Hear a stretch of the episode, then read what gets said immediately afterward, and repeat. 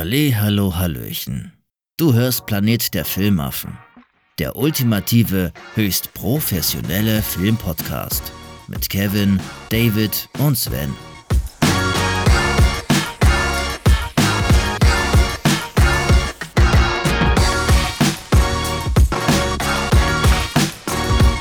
gleiche Bewertung bis noch schlechter. Ich glaube, alle anderen Teile davor, die vier, sind noch schlechter bewertet. Schlechter als Daniel der Zauberer. Jetzt ohne Spaß. Und das ist der fünfte Teil und es kommt noch ein sechster, nämlich jetzt. Wie, es sind fünf Teile, ich dachte, es gibt nur drei. Es laufen ja auch gerade alle, alle, auf Sky irgendwie auf so einem ja. Special-Sender ständig äh, nacheinander. Ganz schlimm. es tut mir leid, dass ich so abhängen musste, aber das ist widerlich. Widerlicher Film. Ja, und lest euch lieber die Bücher. Nein, gebt in diese Franchise-Kacke über sowas gar nichts rein. Viel Spaß.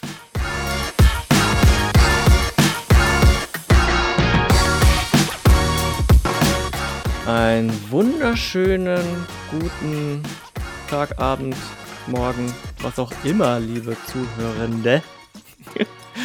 Und hallo, lieber Sven. Hallo, jetzt sind wir gerade noch politisch korrekt, aber es kann sich ganz schnell wieder ändern ja, man muss ja, man muss ja gut anfangen zumindest, die Hörer abholen, die Hörenden abholen, um äh, damit sie gnädig mit uns sind, wenn wir abschweifen später. Mhm. Ja, der liebe Kevin, der kann heute leider nicht, der hat Kinderdienst. So ist das eben. Aber das wussten wir ja damals, als wir diesen Podcast gegründet haben. Wir machen das zu dritt, weil es ist einfach schwierig, immer Termine zu finden. Und wir nutzen es natürlich aus, dass der Sven aus Spanien wieder da ist. Und wenn ihr seine Geschichte verpasst habt, wie es ihn in Spanien ergangen ist, wenn ihr verpasst habt, was wir für filmreife Erlebnisse hatten, ja, in unserem Leben oder im Sommer, dann hört unsere Folge Nummer 34 nach. Dort haben wir unsere filmreifen Erlebnisse zum Besten gegeben und die spektakuläre Story von Sven in Spanien. Erzähl das nicht so hochtrabend. Ich habe das auch im anderen Podcast auch noch mal kurz erzählen müssen. Habe da noch erwähnt, dass ich vorher mit uns aufgenommen habe. Ne? Und sagte, ja, die Jungs haben das so hochgebaut. Du wirst ja gedacht haben, da war richtig Sicario am Start. Aber nein. Ja, mindestens. Sicario 3 wird daraus gedreht. Es ist eher, es ist, statt ein Actionfilm, es ist eher ein Drama. So, ja. dass man nicht zu viel Action erwartet. In Schwarz-Weiß. In Schwarz-Weiß. ja. Und, äh, ja, ihr habt euch wahrscheinlich auch gewundert, die lieben Filmaffen nehmen sechs Wochen lang gar nichts auf und jetzt bimmelt mein Podcatcher alle drei Tage, dass was erscheint.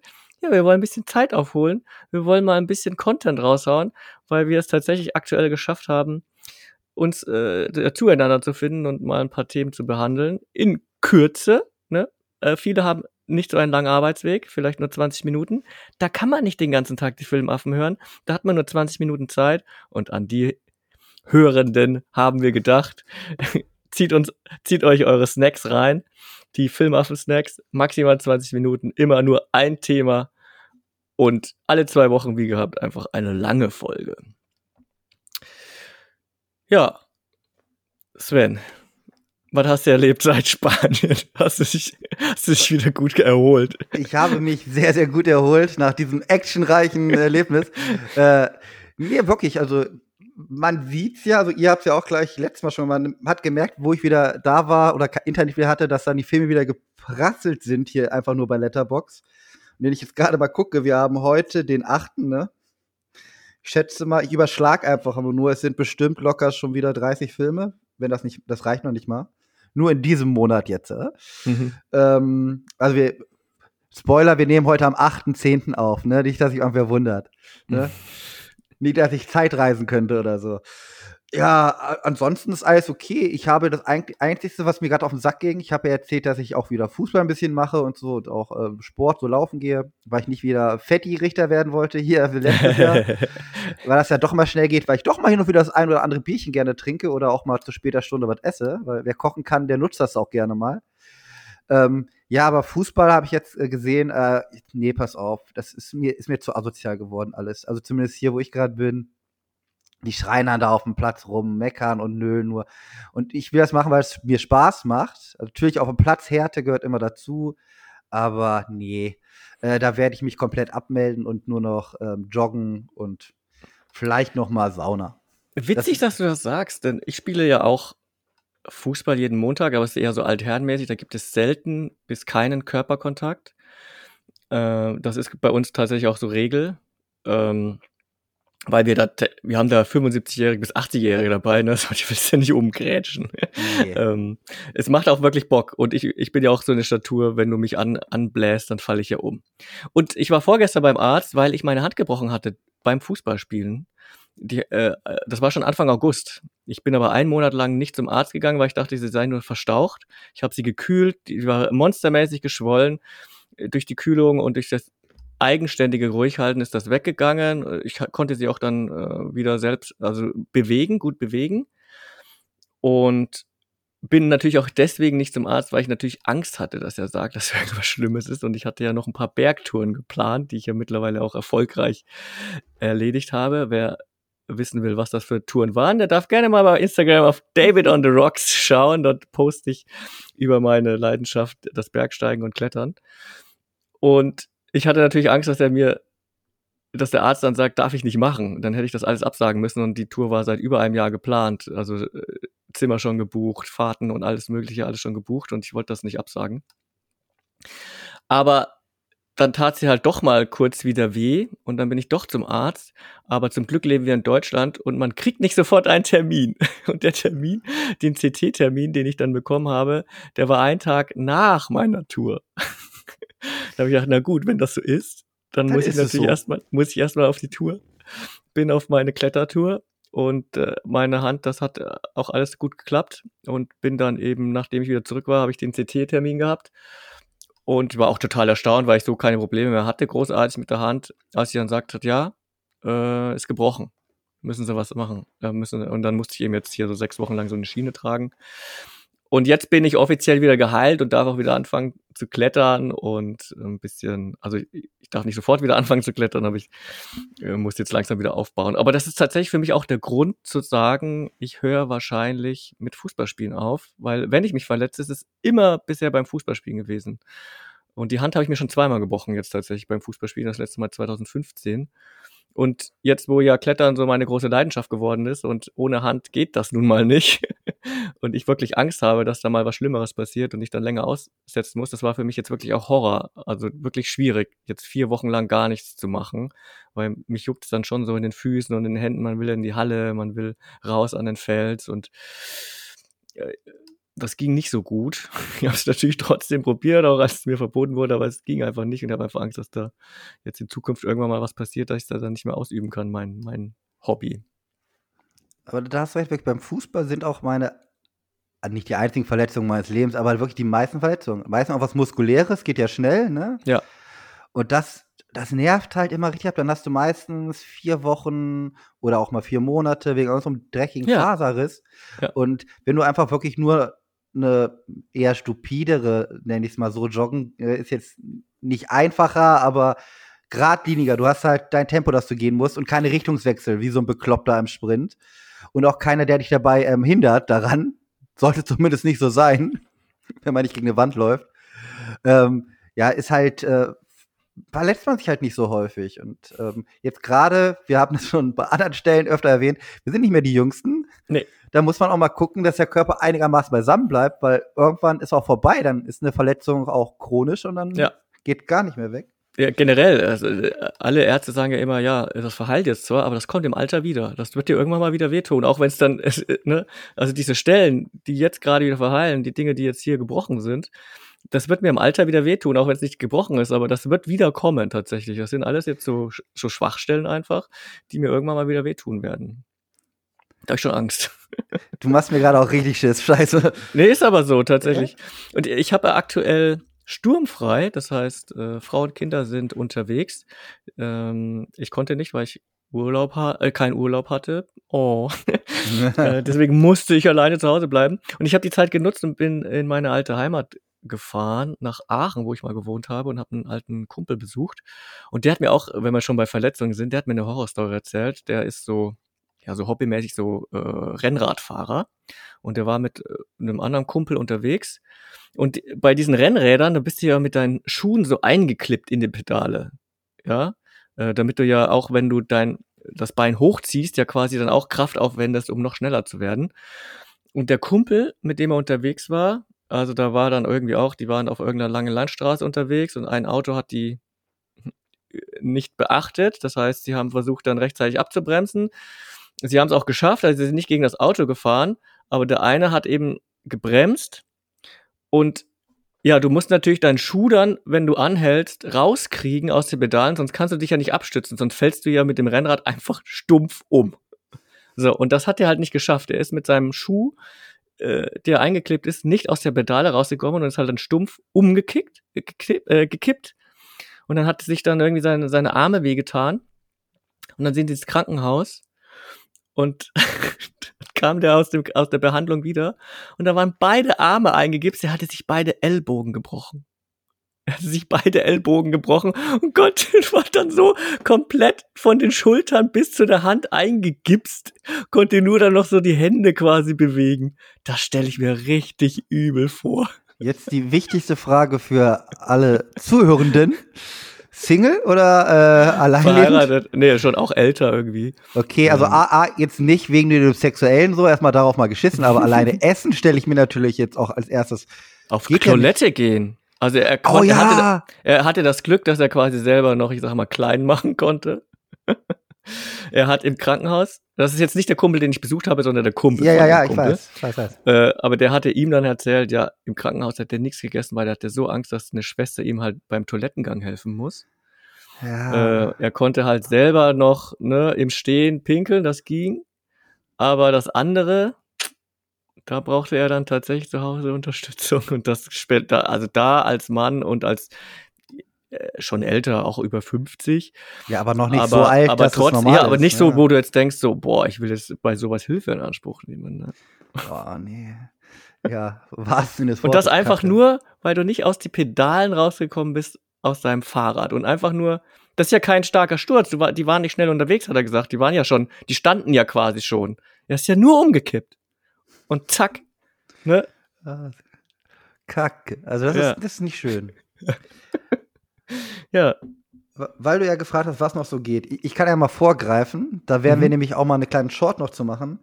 Vielleicht, ich glaube, dass wir unser Podcast, die Folge kommt ja am 21. raus, haben wir gesagt, ne? Diese hier? Ja, wenn ich mich nicht täusche. Äh, diese hier? Nee, kommt next. Also die kommt am, ähm, ja, d- Ach, zwischen davor. dem 13. und dem 15. kommt Ach, raus. perfekt. Weil da dann alle, die aus dem Stuttgarter Raum sind und mal einen Filmaffen in, in Action erleben wollen. Ich fahre nämlich zum Weird Weekender. Das ist das erste Genre-Festival. Da haben wir das Wort Genre wieder, das liebt David ja seit neuestem. in Studi, in Stuttgart. Und das ist vom Donnerstag, den 19.10. bis Sonntag, den 22.10.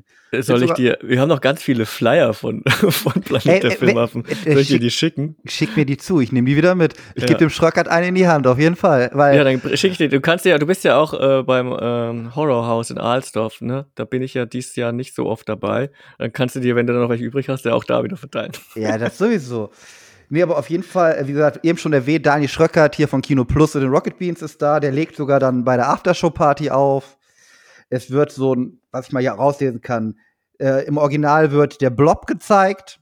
Mhm. Ja? Und dann halt, also es sind 1, 2, 3, 4, 5, 6, 7, 8, 9, 10, 11, 12, 13, 14, 15 verschiedene Filme auf vier Tage. Dazu kommt noch ein Live-Podcast, halt mit besagten Daniel Schröckert und zwei Aftershow-Partys. Ich sag mal, das wären anstrengende vier Tage, aber ich hab mal wieder richtig Bock. Und die Woche danach geht's natürlich nach Alsdorf zum Halloween Horrorhaus. Wie Und da heißt das erwartet Festival nochmal? Ja, das ist der Weird Weekender. Ist komplett Weird neu. Weekender. ist auch in Zusammenarbeit hier mit Dropout Cinema. Und Da haben die halt eine Mail geschickt und ich so, ey, komm, wie teuer ist denn das ähm, teuerste Ticket, wo ich alles mit drin habe? Wenn dann willst du auch alles mitnehmen, ne? Das waren jetzt mit äh, Steuern ähm, so, oder weil es muss irgendwie übers Ausland bestellt werden, waren es 107 Euro, kann man aber, glaube ich, für vier Tage ist das okay bei so vielen Filmen. Ich lasse mich dabei mal überraschen. Also ich war jetzt auch noch nicht auf so vielen Filmfestivals. Und ich habe da richtig Bock zu, weil ich bin ja doch eher der Horror-Genre-Gucker von uns. Und ja, Kevin auch, aber Kevin hat, glaube ich, die Woche vor, vor als so auf andere Sachen zu tun, als äh, da ein bisschen rumzugammeln. Und er hat auch noch Familie, vier Tage weg, ist, glaube ich, auch ein bisschen doof. Ähm, ja, ich freue mich da schon. Und wer Bock hat äh, von unseren Filmaffen, Äffchen, die können da gerne mal vorbeikommen. Und da können wir mal ein Bierchen oder auch einen Kaffee am Tag trinken. Wird auf jeden Fall funny, weil die Aftershow-Party sind immer im, glaube schwarzer Keiler heißt das Ding oder so. Ist so ein Heavy-Metal-Ding eigentlich, aber wenn Schröckert auflegt, kommen 80s, 80s-Songs, da freue ich mich. Eine 80s-Party.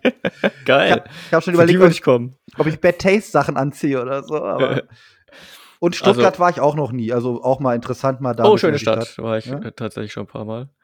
Ja, und wir haben ja laut Statistik haben wir ja auch 700.000 Hörer aus Stuttgart. da werden sich ja hoffentlich ein paar dorthin äh, begeben. Und äh, ich kann mir auch gut vorstellen, ich bin ja noch bei, manchmal bei der Telestammtisch, das ist ja eine etwas eine größere Crew und ich glaube, da kommen auch welche aus der Ecke.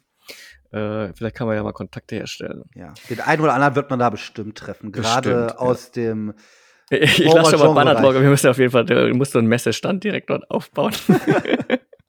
Verkauf unser Merch. Nur ich muss dazu sagen, unseren Hoodie, den, den wir mal besorgt haben, ich habe den einmal falsch schon gewaschen. Ich gebe euch den Tipp, macht das bloß nicht. Oh, ich habe den einen, der ist, ich schwitze darin wie ein Schwein.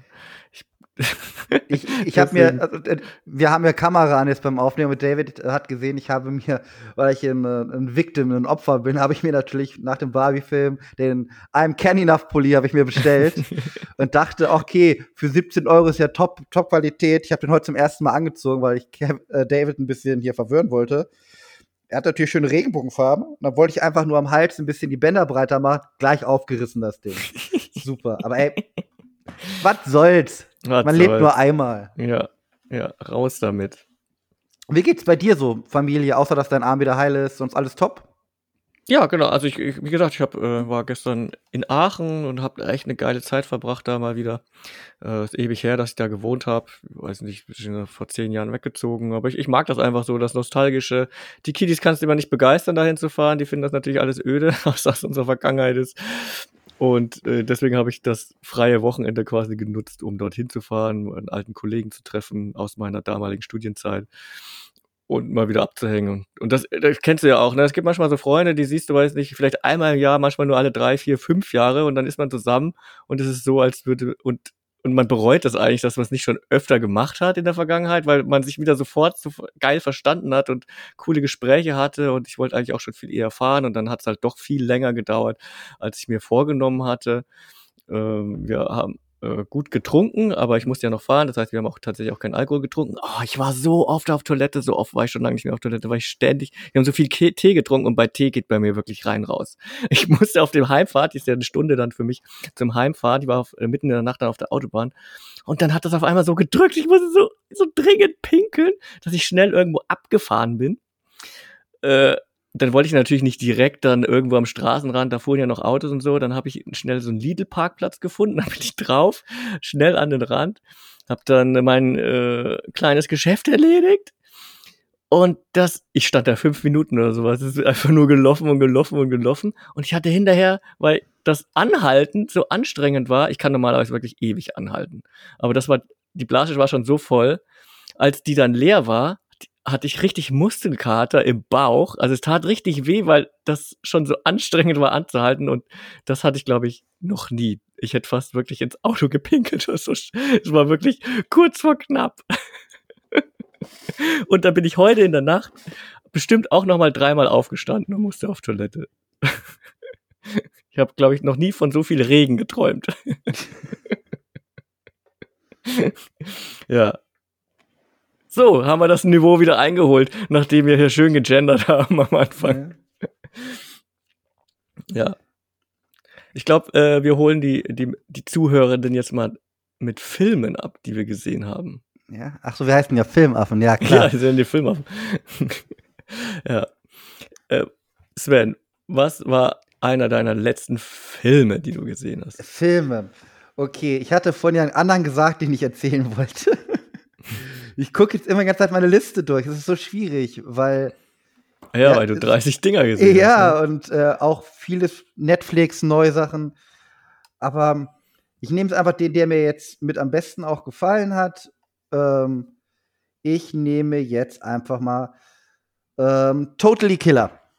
Das war auf. Oh, sorry. Auf Prime, wenn ich mich jetzt nicht täusche, oder auf Netflix, das weiß ich gerade gar nicht. Auf jeden Fall ist das so ein Zeitreise-Horror-Comedy-Film. Oh, das klingt auch gut für mich. Das ist, ist wirklich auch erstaunlicherweise gut gewesen.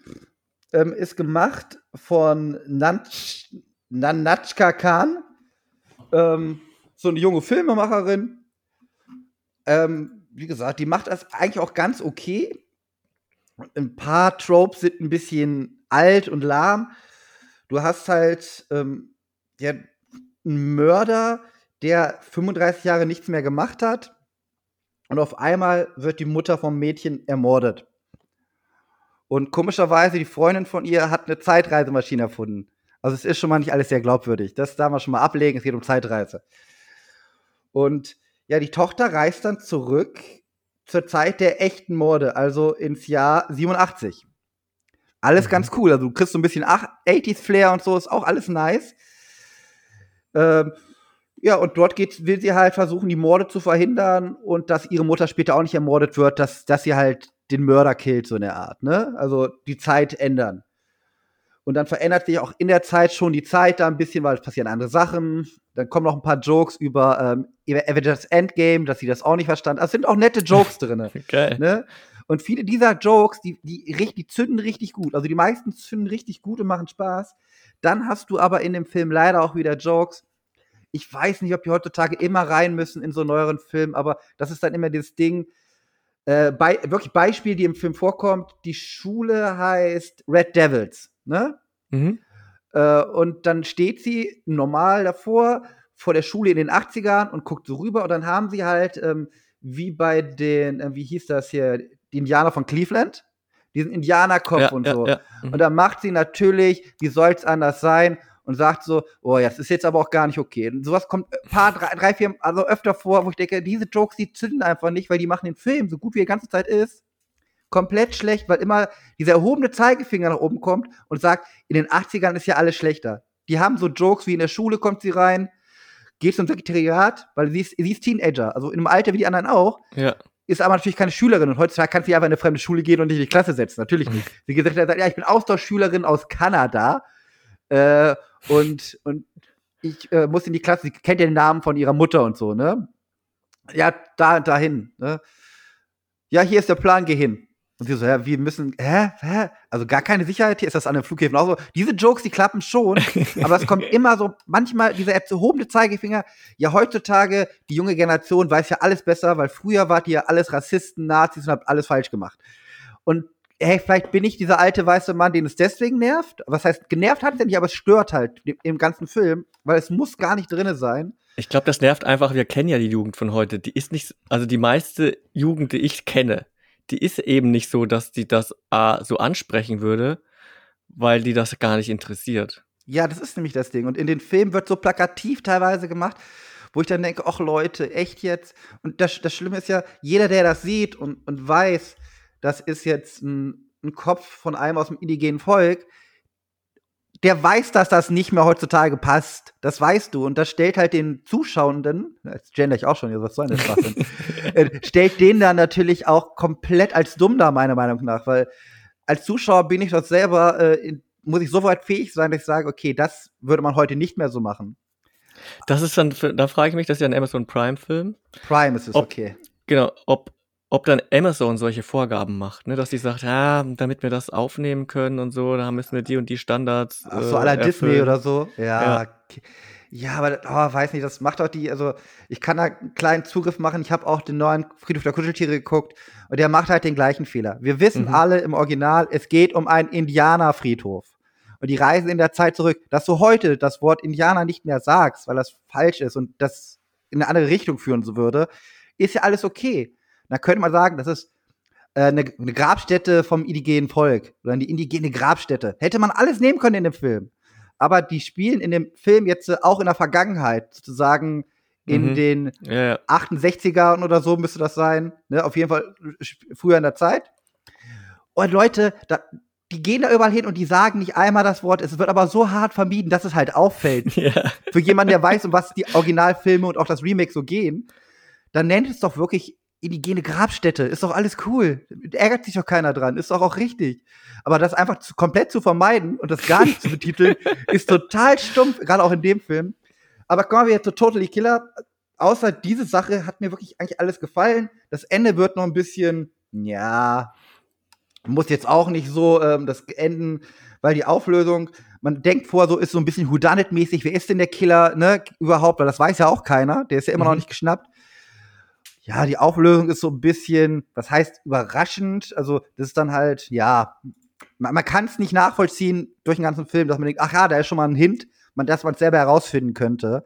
Das finde ich immer ein bisschen schade. Also wenn das noch mit drin wäre, dass man selber hätte herausfinden können, wer der Killer ist, ähm, das wäre schon ganz geil gewesen. Also später kann man sich erschließen, umso länger der Film dauert, aber auch nur, weil Ausschlussverfahren, ne? so in der Art.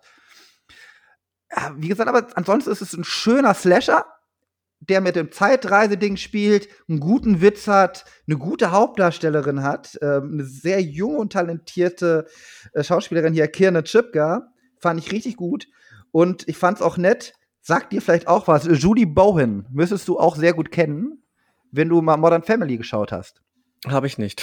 Nein? Nee. Oh, das ist Aber halt ich, ich, ich, ist das die, die diese. Blonde, die Frau, die Ehefrau. ja, ja, genau. Die Sache. A, A, in unserem Alter, ey, das ist eine richtig sexy Frau, schon mal. Kann man gucken. Und dann Lachlan Monroe, den mag ich halt auch. Das ist auch so ein Schauspieler, der eigentlich auch in jedem, jedem dritten B-Horrorfilm mitmacht. Oder auch ein paar besseren. Aber den sehe ich auch immer ganz gerne. Der spielt halt, die beiden spielen die, ihr Eltern von ihr in der Gegenwart sozusagen. Also die Schauspieler machen es auch alle super anständig, ist ein super nicer Film. Kann ich wirklich empfehlen. Ähm, nur dieses Fingerzeig-Ding, aber das nervt mich halt in allen neueren Filmen richtig ab. Weil nicht, nicht, dass es mich stört, dass es gemacht wird, sondern man wird halt als ähm, Person, die sich den Film anschaut, wird man halt als dumm verkauft, weil die dann denken, ja, du kannst jetzt selber nicht entscheiden, ob du das richtig oder falsch findest oder das 100% falsch ist. Kein Mensch guckt sich der Untergang an und sagt, ey, der Typ muss überleben. Also, äh, ja, echt, ganz ehrlich. Also, es ist, äh, für blöd verkaufen, das äh, können Frauen am besser machen. Also, das, ist, das reicht. Aber ja, trotzdem, ich würde ihn trotzdem zum Gucken empfehlen. Ist, ist ein gutes Ding, geht gut durch. Ich glaube, ich gucke den auch. Und ich, ich sehe gerade in, im, im Horror-Genre-Bereich ist ja Blumhouse ja wohl anscheinend schon so eine Art Marke. Und von denen ist der sogar. Ja. Also so ein Blumhouse-Film. Einer der besten, oder Einer der besseren. Der besseren Blumhouse-Dinger. Ja. Ein bisschen Schrott. Also klingt auf jeden Fall Ja. nach etwas, das ich mir auch antun kann.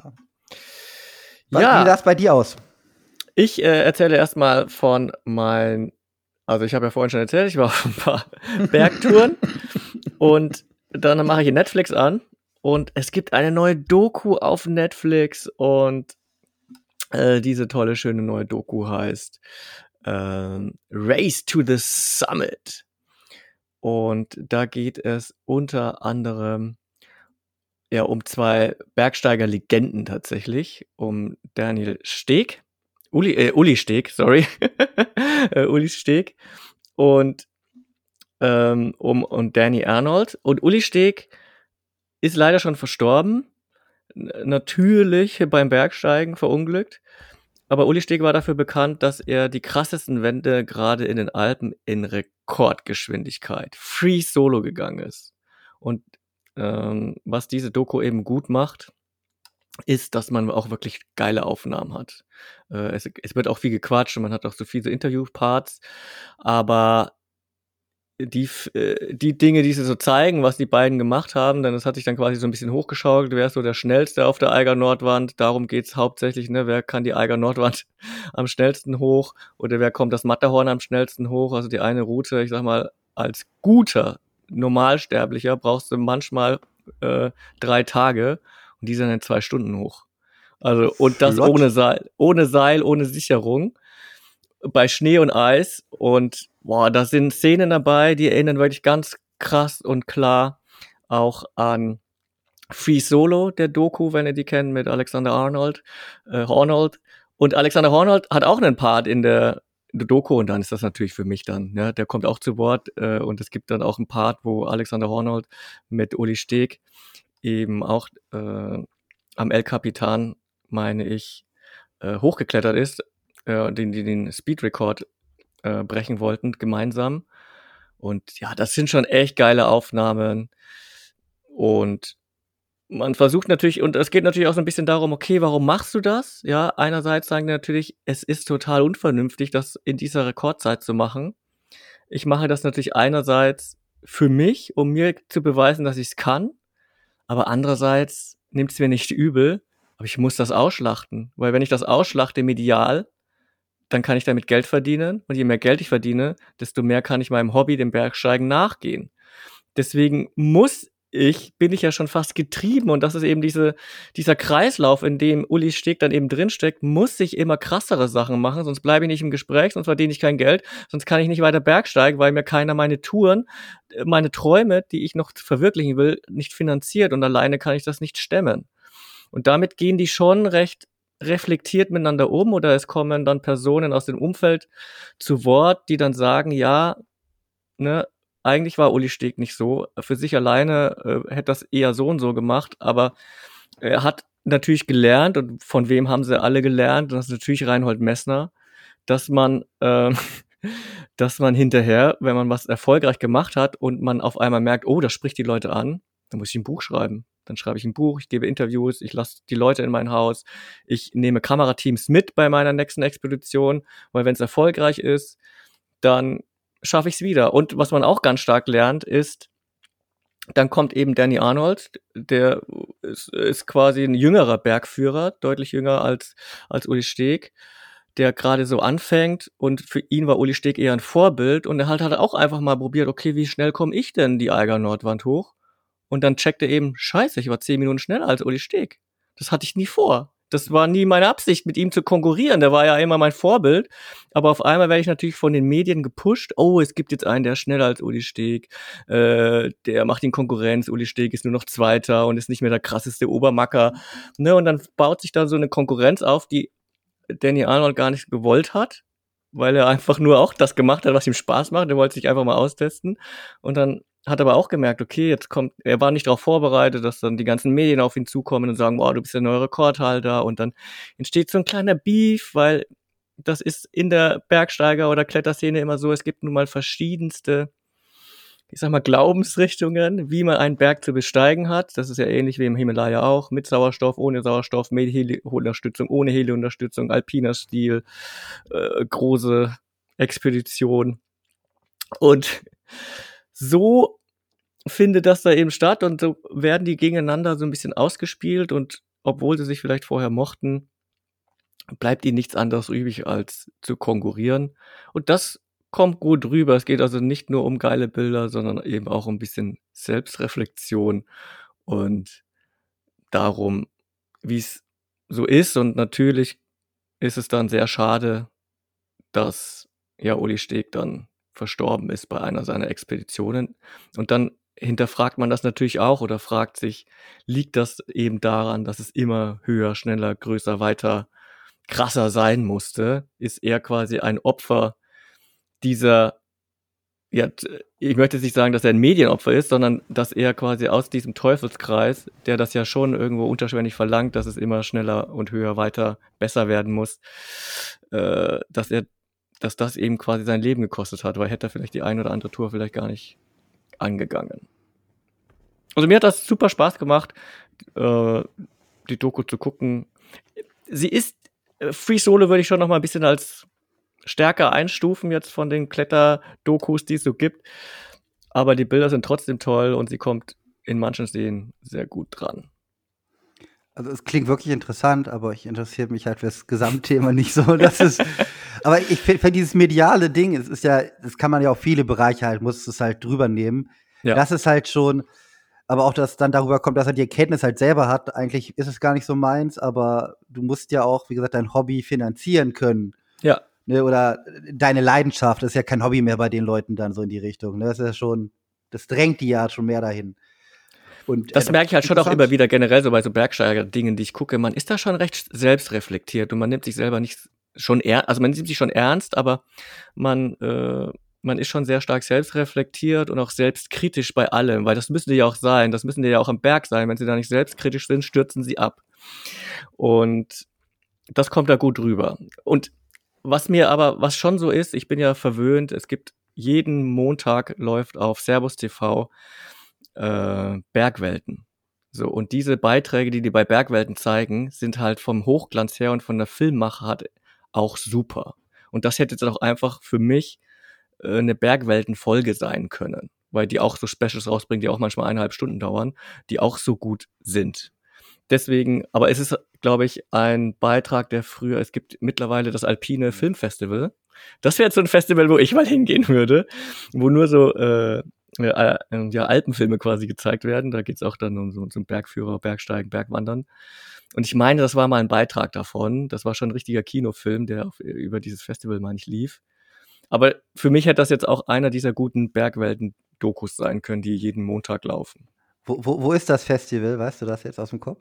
Das ist mittlerweile deutschlandweit. Meistens war es unten so in München, also eher so im Alp alpinen Raum, äh, wurde das in verschiedenen Kinos dann gezeigt. Aber das schwappt jetzt immer mehr. Also es äh, wurden ein paar Beiträge auch schon mal hier in NRW gezeigt, aber die sind dann entweder in Kinos, wo ich dann ein bisschen weiterfahren muss, oder sie werden nur einen Abend lang gezeigt und dann sind die raus und dann äh, schaffe ich es. Dann äh, schaffe ich es terminlich nicht Ne, das ist dann oft dann so ein, sind, ich glaube, sie versuchen das jetzt so deutschlandweit aufzuziehen, weil ja Klettern einen enormen Boom in Deutschland auch ausgelöst hat oder Berg, Berge an sich, also wie das alpine Bergwandern. Äh, das ja, hat ja schon einen vollen Boom. Ja, ich kann das empfehlen. Ich habe den dreieinhalb Sterne gegeben, wer sich also für das Thema interessiert, aber auch nicht interessiert, sondern einfach mal ein bisschen eintauchen will und wirklich krasse Bilder sehen will. Wer, wenn einem Free Solo gefallen hat, dann wird er hier auch puh, durchatmen bei der einen oder anderen Szene und denken, krass, dass man da ohne Seil hochgeht. Also, boah. Vor allem mir tun immer die Kameraleute leid. Ja, ja, ja. Das ist halt wie bei diesen Überlebensdingern, ne? Die arme Sau, der macht ja schon irgendwelche krasse Sachen, der aufgenommen wird, aber der andere schleppt noch das ganze Kameraequipment. Ja. Was soll der denn sagen? Ja. Ja. Ja, ja vor allem, das haben die ja in Free Solo gut behandelt, ne? Was ist, wenn ich den film und er stürzt gerade ab? Ne? Das musst du dir mal als Kameramann geben. Also, wenn es nur um den Typen geht, der abstürzt, müsste er eigentlich hinterher springen. damit, ja damit er auf dem Film auch die Schlussszene hat. Ja. Ja, da musst du mal Free Solo gucken. Da wird dieses Thema quasi sehr gut beleuchtet. Ne? Also hier bei Race to Summit ging es eher so um die Medien und wie pushe ich mich und warum mache ich was. Und bei Free Solo ging es wirklich oft zentral um das Thema, weil da die Kameracrew quasi auch in die Dokumentation so mit eingebunden war. Fuck, was machen wir, wenn wir ihn filmen und er stürzt vor unseren Augen ab? Und du siehst richtig, wie Schiss die haben, wenn er die ein oder andere äh, Passage durchklettern muss, wo er in der Übung, die üben ja, die üben ja meistens ja schon eine Zeit lang erstmal mit Seil. Die gehen ja, die lernen die Route ja auswendig. Bei, bei Free Solo, das ist ja eine ewig lange Route. Der, der lernt jeden Handgriff, jeden Schritt auswendig und dann kommst du halt ab und an an irgendeine Passage, die du tausendmal machst und 900 Mal klappt sie nicht. Oder meistens klappt sie gar nicht.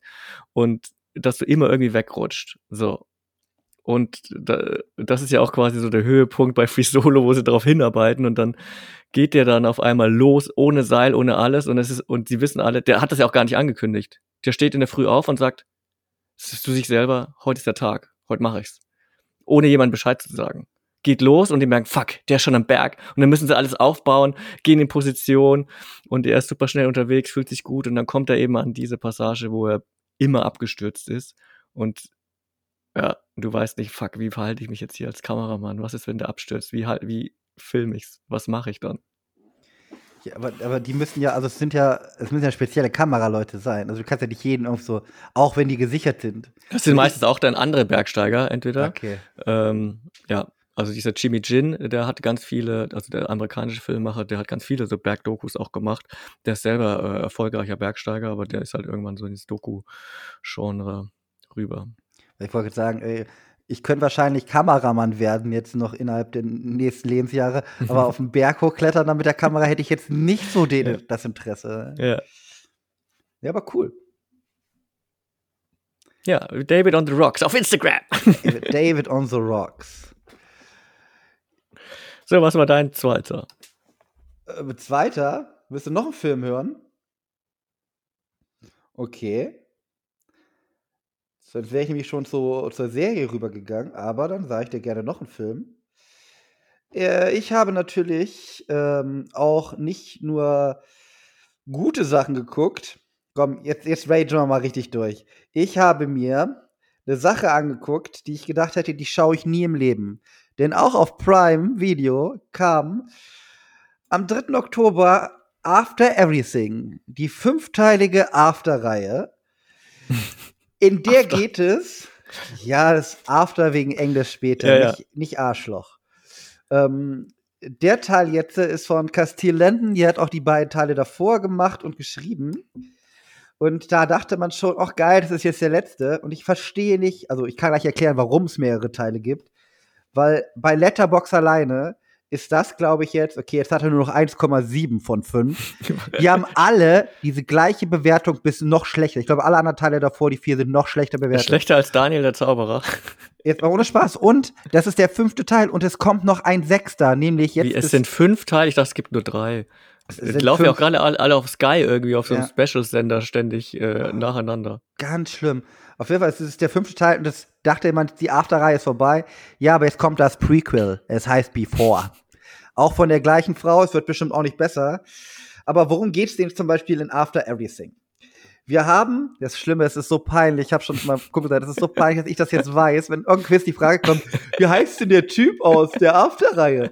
Ja, er heißt Harden Scott es ist mir peinlich, dass ich das weiß. äh, das ist die Hauptfigur, gespielt von Hero Tiff, nein, Hero finds Tiffin. Vor allem die Eltern, ne, die haben relativ sind Engländer, relativ normale Namen. Das eine Kind heißt Hero, die, das andere heißt Titan und das andere hatte auch noch so einen schrägen Namen. Was ist mit euch verkehrt? Dann haben wir eigentlich ihn und der ist jetzt gerade in so einer Sinnkrise, denn seine jahrelange On-Off-Alte da, die er da hat in seiner toxischen Beziehung, Tessa, ähm, die verlässt ihn äh, und ja, er hat jetzt eine Schreibblockade, weil er ist ja Schriftsteller, eigentlich ein guter. Er hat ja dieses Afterbuch irgendwie geschrieben in dem Film selber, bla bla. Und jetzt fängt er an zu saufen und ist total emo, total traurig, in seinem super riesen Loft mit seinem ganzen Geld und könnt alle bumsen, die er will. Aber ja, ja, ihm geht's schlecht, weil er ist ja so hart verliebt. Und was denkt er sich denn dann? Ja, pass auf, ich gehe jetzt mal nach Portugal, denn da ist ja ein Mädel, da hatte ich früher mal was mit der, hab aber ein Pornovideo gedreht ohne ihr Wissen und das wurde dann verbreitet. Und deswegen ist sie ja nur geflüchtet und dann nach Portugal gegangen, weil selbst ihre Familie sie in den Stich gelassen hat. Jetzt kommt er da an und dann denkst du, sie sagt komplett verpiss dich, sag doch erst, er soll gehen. Sie, sie geht aber dann in die Bar, wo er natürlich auch sitzt, weil es gibt ja in Lissabon so wenig Bars und so, ne? Es gibt ja nur die eine wahrscheinlich. und ist dann auch, und dann sind die, ist sie total freundlich und macht ihm so ein auf Happy Tour Guide die ganze Zeit und sie verliebt sich natürlich in ihn. Wie soll es auch anders sein? Der Typ, der ihr Leben zerstört hat. Und er aber nicht in sie, weil er liebt ja noch Tessa. Ich spoilere den ganzen Film, weil guckt euch den Scheiß nicht an. Da habe ich auch schon in meiner Course-Review schon erzählt. Guckt euch den Dreck einfach bitte nicht an. Es, ist, es war verlorene Lebenszeit. Ich habe mich geekelt. Ich habe danach dreimal geduscht, ey. Mit Kernseife. Und auf jeden Fall, sie verliebt ihn in er, liebt aber immer noch Tessa. Äh, dann hat sein Bruder eine Hochzeit, um es schnell abzuschließen. Ähm, Tessa ist natürlich Brautjungfer auf der anderen Seite. Wie soll es so anders sein? Er knattert Tessa durch und macht ihr danach einen Heiratsantrag. So, das ist das Ende. An das Ende kommt dann noch, es kommt wieder ein Zeitraffer. Ähm, dann sind sie wieder in New York. Also Tessa und er, er hat eine, na, keine Ahnung, vier, fünfjährige Tochter jetzt auf einmal. Und Tessa ist noch mal schwanger und trägt die Perücke des Todes, die ist so lächerlich. Er natürlich keine Perücke. Warum, warum muss sie eine Perücke tragen und dadurch richtig hässlich aussehen eigentlich? Und er nicht, er hat noch nicht mal graue Haare. Also richtig doof. Ja, und da ist dann Ende und alle hätten gehofft, es ist Ende für immer, aber nein, wie, wie vor kommt auch noch. Und jetzt kann ich erklären, warum die Reihe so langlebig ist. Der erste Film hat so 15 Millionen gekostet. Der erste mhm. Teil. Hat 47 Millionen eingenommen, obwohl Oha. der so scheiße ist. Der zweite, genauso viel gekostet, hat dann irgendwas um die 30 oder so eingenommen. Aber die haben immer ein bisschen weniger eingenommen. Und der vierte jetzt erst, der hatte nur 19 Mille eingenommen. Also schon an der Grenze. Also die haben alle immer wohl um die 15 gekostet äh, an der Grenze, dass sich das wieder rendiert, dass du was rauskriegst. Und jetzt ist nämlich der Teil, ist nämlich direkt beim Streamdienst gelandet. Und ich hoffe, die haben nicht so viel Geld ausgegeben, dass das wieder einen Gewinn macht. Weil es ist einfach, es ist ganz schlimm. Also, pass auf, ich bin ja immer, also auch so 80s-Filme und so, die sind auch alle immer sehr toxisch. Die Männer, die hauen die Frauen. Ich bin so la Sean Connery. Manchmal braucht eine Frau auch mal einen Schlag, so, ne? Ey, da, das ist so eher humormäßig, da kann ich noch mit drüber lachen. Aber dieser Film, der meint die Sachen ja komplett ernst. Der meint das ja wirklich ernst. Und ich kann mir nicht vorstellen, oder ich hoffe es nicht, dass da irgendwelche kleinen Mädels zu Hause sitzen und dann feucht im Höschen werden, nur weil da dieser kleine Spacko da rumläuft, der lächerliche Tattoos vom Herrn draufgeklebt, drauf gemalt gekriegt hat wahrscheinlich. Ähm, überhaupt nicht sinnig gesagt. Es, es kommt eine Szene, es sind, also ich muss dazu sagen, es sind schöne Bilder von Lissabon. Das ist ein positiver Aspekt an dem Film. Es sind wirklich ein paar schöne Bilder, ne? ein paar Drohnendinger. Ist halt, Lissabon ist halt nice, ne? Aber dann kommt einmal sein Vater nach Lissabon und erzählt ihm so, auch wenn ihr nicht mehr zusammenkommt, genau, die Eltern sind ja auch getrennt, aber ich habe deine Mutter immer noch im Herz und so. Das ist wirklich, wo ich sage, ey, das ist eigentlich ein ganz cooler Part. Wird natürlich wieder irgendein dummer Spruch wieder versaut, aber eigentlich das dachte ich so, okay, das ist ganz cool. Das sind zwei Sachen vom Film, wo ich sage, okay, das hat mich jetzt nicht so abgefuckt. Aber alles andere ist so 0815 ekelhaft. Und boah, äh, dann, dann habe ich mir gedacht, wann gucke ich mir denn mal die anderen Teile an? Oder wenn ich mal eine ganz schlimme Phase habe. Oder wirklich Geld, Leute gibt, die Geld zahlen dafür, dass wir Filme gucken, gucke ich mir die gerne an, weil das ist ja schmerzhaft. Selbst 50 Shades of Grey fand ich nicht geil, aber deutlich interessanter, besser und als den Scheiß. Und ich verstehe wirklich nicht, dass es da Menschen gibt, die sagen, oh, das ist ja toll. Und nicht auf diesem Trash-Faktor, ich, ich lache darüber, so schlecht ist das. Nein, das ist ja das Schlimme es ist ja hochwertig irgendwie gemacht, produziert, sonst was. Aber einfach diese Story und wie die Menschen sich da verhalten oder was das dann widerspiegelt als Gesellschaft, das geht doch nicht. Alter, der hat ein Porno gedreht von der einen Alten, das wird verbreitet. Vor allem stellt er sich noch als Guter dar, weil er sagt, ich hab's ja nicht verbreitet, da war ja der andere Kollege, den, den du es aber geschickt hast. Warum schickst du es weiter? Und wo, wo, weißt du, warum er das aufnehmen sollte? weil die waren in der Werkstatt, drei Jungs, da kamen sie mit dem Auto, was reparieren lassen und ist halt relativ hot, das Mädel. Ne, die Darstellerin halt auch, ist klar. Sind alle gut aussehende Menschen in dem Film, ne? Das schon mal vorab, ist ja klar. Aber dann sagt er, ja, ich, ich könnte es ja klar machen, hat vorher gerade seine Uhr verloren und dann geht es um die Uhr. Und deswegen macht er sie sich klar und nimmt das dann auf. Ich würde heiß finden, wenn ich es aufnehme. Ey, ist nur für mich selber, dass ich mir mal wieder angucken kann. Ey, Leute, Mädels, ganz ernst. wenn uns, was ich nicht glaub, glaube oder so, Frauen hören, oder Jüngere, Macht sowas nicht. Kein Mann will das nur für sich selber. Alter, warum auch? Wenn er mit dir zusammen ist, warum soll er dann ein Porno davon haben wollen? Nur um sich das mal anzugucken, wenn er alleine ist? Nein. Dafür gibt es da genug wir, äh, andere Sachen. Aktuell auf die Aktion des Bundesinnenministers, glaube ich, äh, ja. Ministeriums äh, erinnern. Don't send, send it. Send, send, me nudes, oder was? Don't send it, quasi. Hashtag don't send it. Ja, aber jetzt hast du dich denn mal mit der Geschichte der, dieser Reihe äh, beschäftigt? Ja, ich habe ja. gerade mal kurz gelesen, um was es geht oder beziehungsweise wie das entstanden ist. Ja, äh, das ist, ähm, ja, ist äh, so eine Oh, wie heißt Fanfiction-Gedöns? Ne? Genau, das ist so eine Frau, oh, die ja. 2013 in irgendeinem Internetforum, keine Ahnung, kenne mich da nicht aus. Jetzt aber mal jetzt ganz ehrlich, natürlich, also wenn das jetzt wer hört, natürlich Sven wieder komplett Sexismus, äh, Fettbashing oder so. Nee, war mal ehrlich. Die Frau, zumindest auf den allen Fotos, die ich dann noch gesehen habe, jetzt mal ehrlich, hofft die, dass die so einen Kerl behandelt?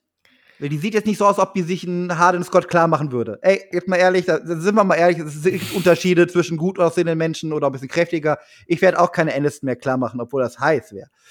Aber jetzt mal, ey, ganz klar, wie stellt die sich in Beziehungen vor? Das ist doch nur widerlich, das ist doch nichts Nettes. Toxische Beziehungen sind Schrott, geht da raus, ob Mann oder Frau. Das ist so schlimm, dass, dass sowas auch noch groß vermarktet wird. Ich finde das, das finde ich richtig widerlich aber sich aufregen, wenn irgendeiner im Film sagt, Indianerfriedhof wahrscheinlich. Also, was ist denn mit der Gesellschaft los, die sowas abfeiert? Guck mal, und darum, ich habe bei Letterbox einen Kommentar gelesen Film, und weil die Reihe, weil, weil diese Filmereihe fünf, äh, schon fünften Film hat, haben wir keine guten Sachen.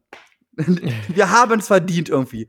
Wenn man davon, ganz ehrlich, es gibt Filme, die hätten vielleicht mal ein Sequel verdient oder so. Prequels ist eh eine andere Haben Sache. Haben wir auch eine Folge drüber gemacht? Filme, die eine Fortsetzung verdient hätten. Ja, aber sowas, oh, das Schlimme, jetzt ganz ohne Spaß, ich reg mich wirklich auf. Also es ist jetzt nicht so, jetzt, oh, jetzt regt er sich aus Spaß auf, wie von das andere Ding, da, da kann ich noch drüber nachdenken und sagen, ja, das ist halt, weil die grüne Generation ist halt nicht mein Ding. Aber das Ding, verstehe ich auf allen Ebenen nicht, wie man sowas wirklich ernsthaft, also nicht so aus Spaßfaktor, wirklich ernsthaft abfeiern kann, weil es macht ja diese ganze Reihe, basiert ja nur darüber, dass er nicht gut zu ihr ist, sie trotzdem wieder kriegt und ihr einfach nur das Arschloch durchgehend ist.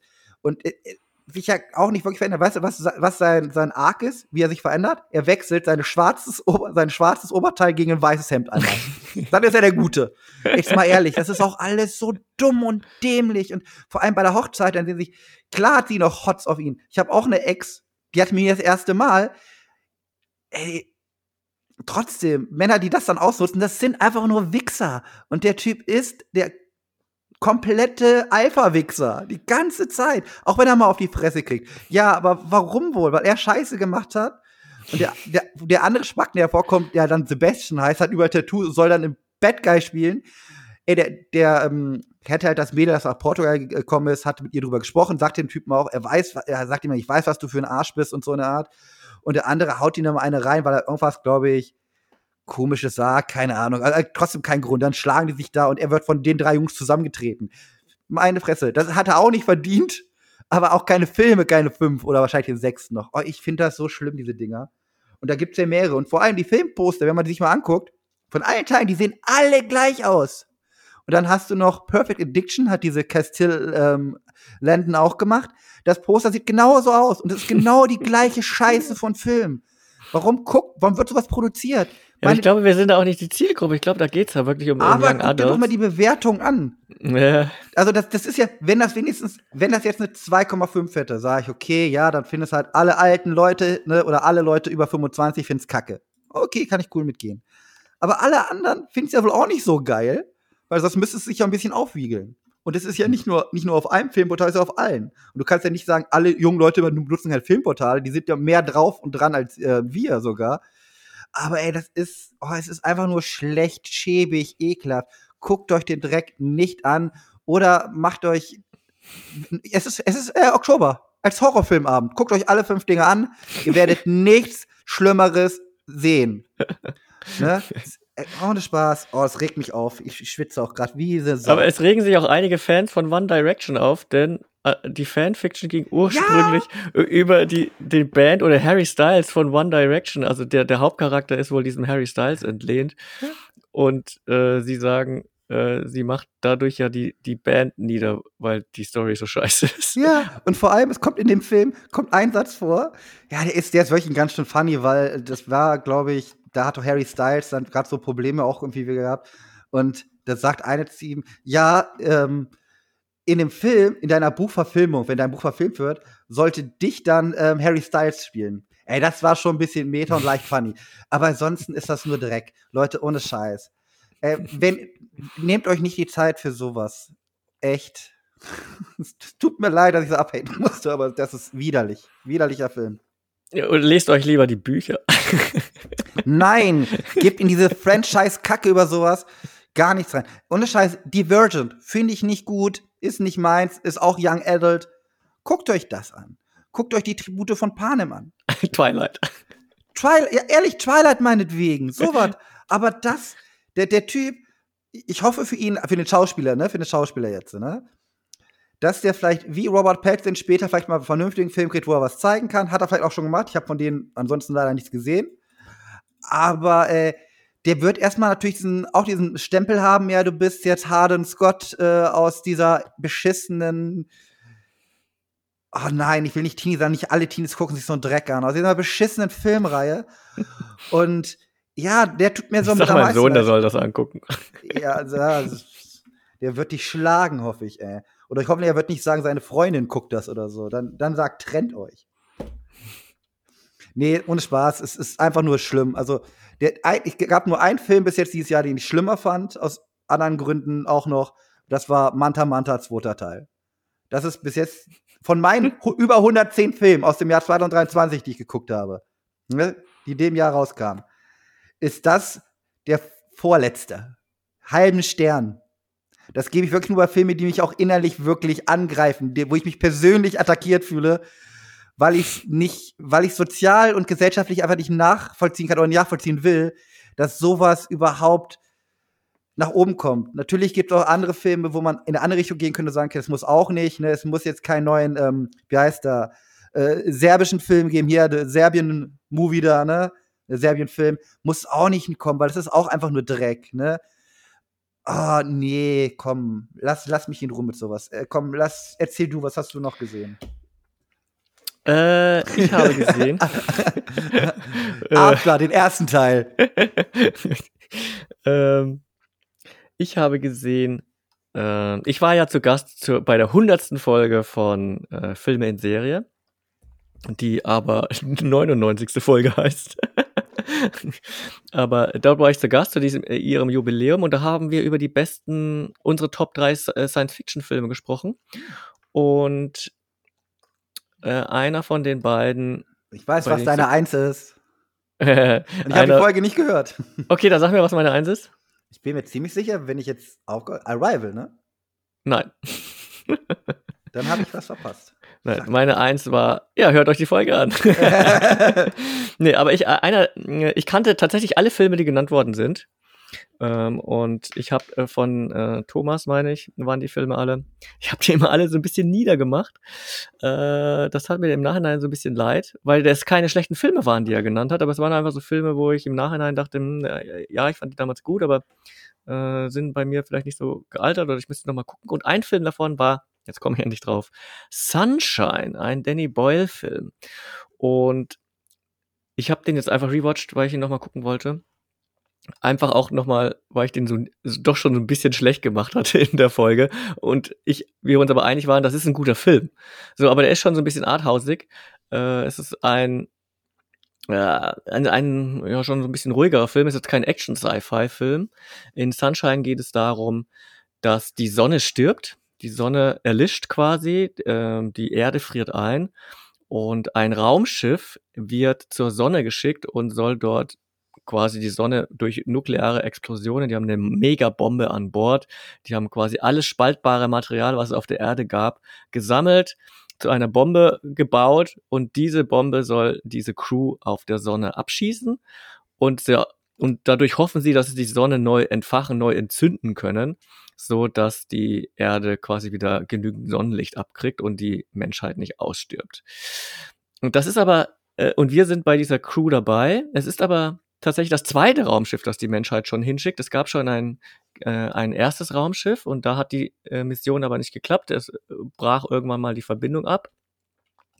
Und wie es natürlich so ist, unterwegs finden sie auch das erste Raumschiff und äh, dann ja, könnte man jetzt annehmen, geht das dann so ein bisschen in, in Richtung Horror oder so. Ja, es, also leicht, würde ich mal sagen, so leicht geht das in Richtung Horror. Man erfährt, was, warum die erste Mission nicht geklappt hat.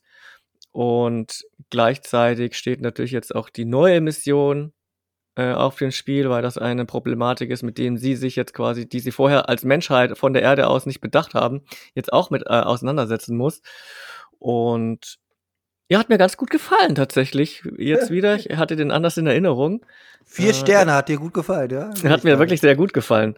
Äh, weil der auch, das ist, äh, wir haben ja in unserer Short-Folge The Creator, die noch erscheint, äh, davon geredet, wie gut der aussah. Und Sunshine schaut auch wirklich sehr, sehr gut aus als äh, Science-Fiction-Film. Äh. Der ist wirklich glaubhaft von vorne bis hinten. Und ähm, genau, ein Film, den ich noch nieder, niedergemacht habe, er hat äh, Warte mal, ganz kurz, ganz kurz was, wegen Sunshine, ich mache mir den jetzt auf die Watchlist.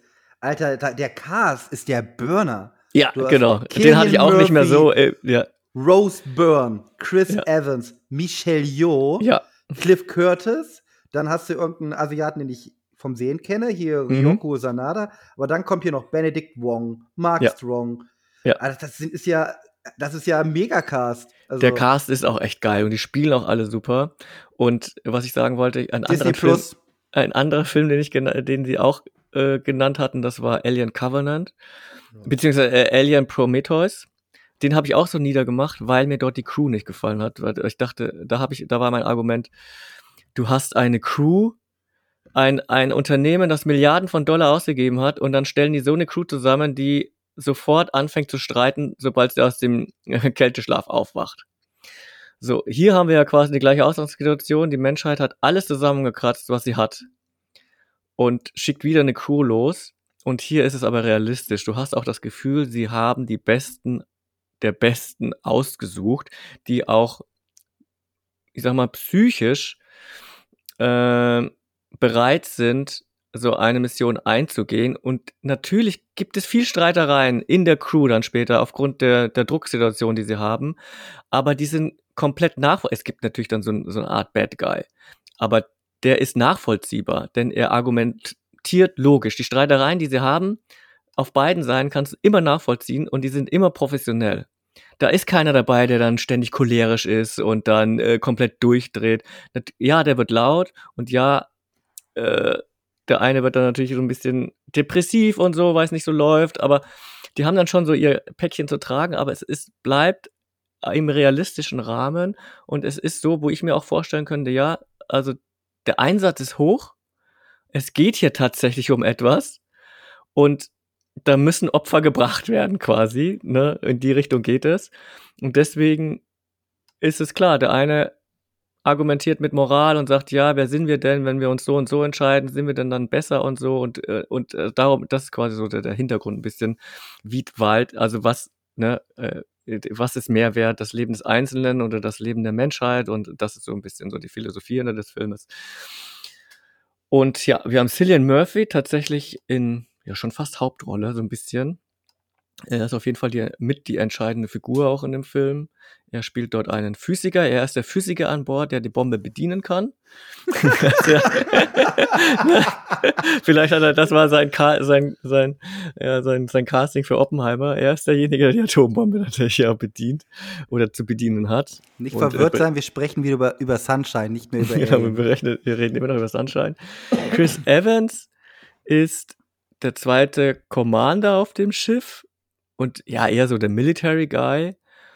Ähm, Michelle Yeoh ist die Botanikerin auf dem Schiff, denn die brauchen natürlich genug Sauerstoff, sie brauchen zu essen, sie brauchen zu trinken. Das Schiff schaut echt fantastisch aus und auch wie sie erklären, dass sie nicht verbrennen, weil sie kommen ja immer näher an die, an die Sonne ran. Also wer diesen Film noch nicht kennt, der sollte ihn sich anschauen. Wer auf Cypher steht, der, der sollte den gucken, den gibt's gerade auf Disney Plus. Und warum ist dieser Film so besonders? Und das ist auch toll. Das ist die, äh, die Geschichte, weshalb wir damals auf diesen Film gekommen sind. Das von 2007. Und ich meine, ich habe den sogar im Kino gesehen damals.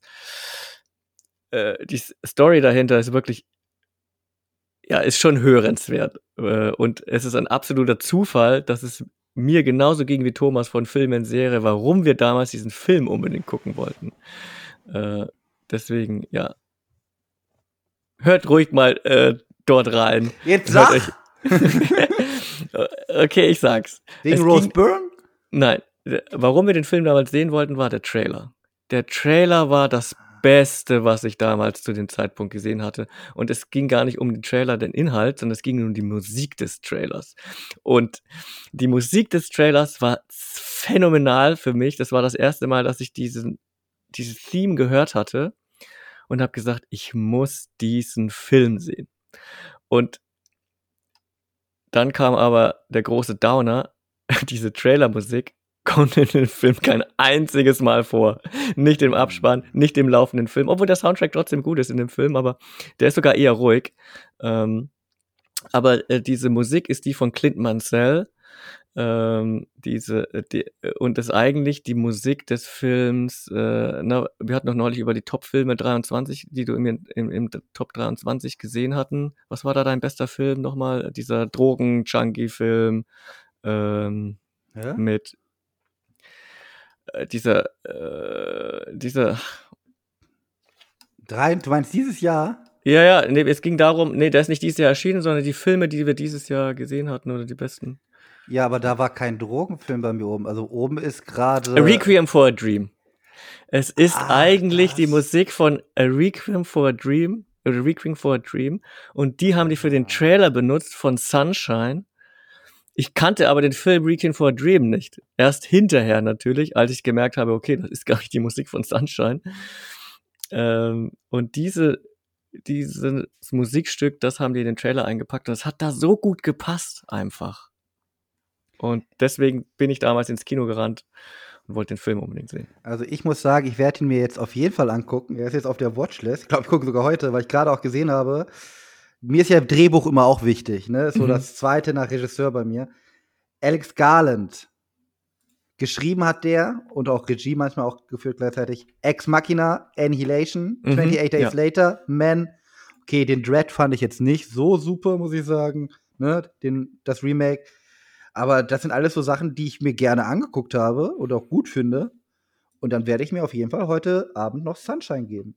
Da waren richtige Könner am Werk tatsächlich. Ja, also. So. Es ist jetzt auch kein typischer so Sci-Fi-Film, ne? Also ähm, man kann den schon ein bisschen so auch so mit, äh, das soll man nicht, natürlich mit dem großen Meister Stanley Kubrick vergleichen, aber so in die Art geht er auch, weil er schon teilweise erstmal ein bisschen so langsam und gemächlich ist, äh, teilweise sehr philosophisch ist. Und bei ihm ist halt eben auch so, dass, dass das Weltraum stumm ist, also man hört dann auch nichts, man hat äh, einige stumme Passagen. Und das ist gut. Also hat mir tatsächlich wieder Spaß gemacht und ich ja, ich möchte mich tatsächlich auf diesen Wege auch so ein bisschen bei Filmen Serien entschuldigen, dass ich den Film äh, so ein bisschen klein geredet habe. Das hat er tatsächlich nicht verdient. Mensch, da wollte ich endlich auch mal bereichert, wenn wir aufnehmen. und das von mir. Echt, ja. Aber wir haben auch noch, ach, obwohl das besprechen wir, wenn die, äh, wenn die Serie durch ist, glaube ich. Meinst du? Ja, sonst wird das auch zu lang wieder heute. Okay. Wir haben ja noch ein Hauptthema. Ja, stimmt. Wir haben, ja, wir haben uns ja nicht vorbereitet, aber wir haben ein Thema. Naja. Also ich habe mich nicht vorbereitet. Wir haben ja das letzte Mal bei der, unserer letzten Folge, äh, bei der äh, Folge 34 gelernt, dass du ja einer bist, der sich immer gerne vorbereitet und man das dir gar nicht zutraut. Aber du hast, ich sehe schon, du hast wieder einige Zettel hier äh, Nee. vor dir, viel geschrieben. Ich mache das nur für andere Podcasts, nicht für unseren eigenen. Ähm, na, wir, wir sprechen über Wes Anderson. Da dachte Mhm. ich, da muss er wenigstens mal ein bisschen Hintergrundwissen haben. Ne? Erstmal heißt er nicht Wes Anderson, er heißt Wesley Wales Anderson. Aha. Ähm, ist ein, das sind die easy Sachen. US-amerikanischer Filmproduzent, Drehbuchautor, Regisseur, nicht nur von halt Kinofilmen, sondern auch noch ähm, von Werbespots und natürlich auch von Kurzfilmen, wo wir gleich zu kommen. Geboren am 1. Mai 69, also ist er 54 Jahre alt, in Houston. Der schaut aber voll jung aus, ey. Ich, hab, ich hätte ihn auch auf Anfang, Mitte 40 geschätzt. ja, ich dachte, der ist jünger als ich Mhm. jetzt, als ich das Bild gesehen habe. Und er ist seit 2010 verheiratet. Wer, wer wundert's mit einer Kostümbildnerin? Das spiegelt sich ja gar nicht so in den Film wieder, aber praktisch. Ähm, ja, er wurde schon siebenmal für den Oscar nominiert und hat nicht einmal gewonnen, was halt doch ein bisschen komisch ist, weil, also irgendwann hat er es mal auch verdient, nur das Problem, da kommen wir gleich zu, auch können wir eigentlich jetzt schon anfangen. Ich finde, es wird, es nimmt ab langsam. Er hat das Spiel ist durchgespielt, wir wissen alle, wie sein Style ist. Mir macht Ja. er immer noch viel Spaß. Aber es ist halt das, das Gleiche, so irgendwie. Ne? Es ist super schön, man, es ist geil, man kann es ansehen.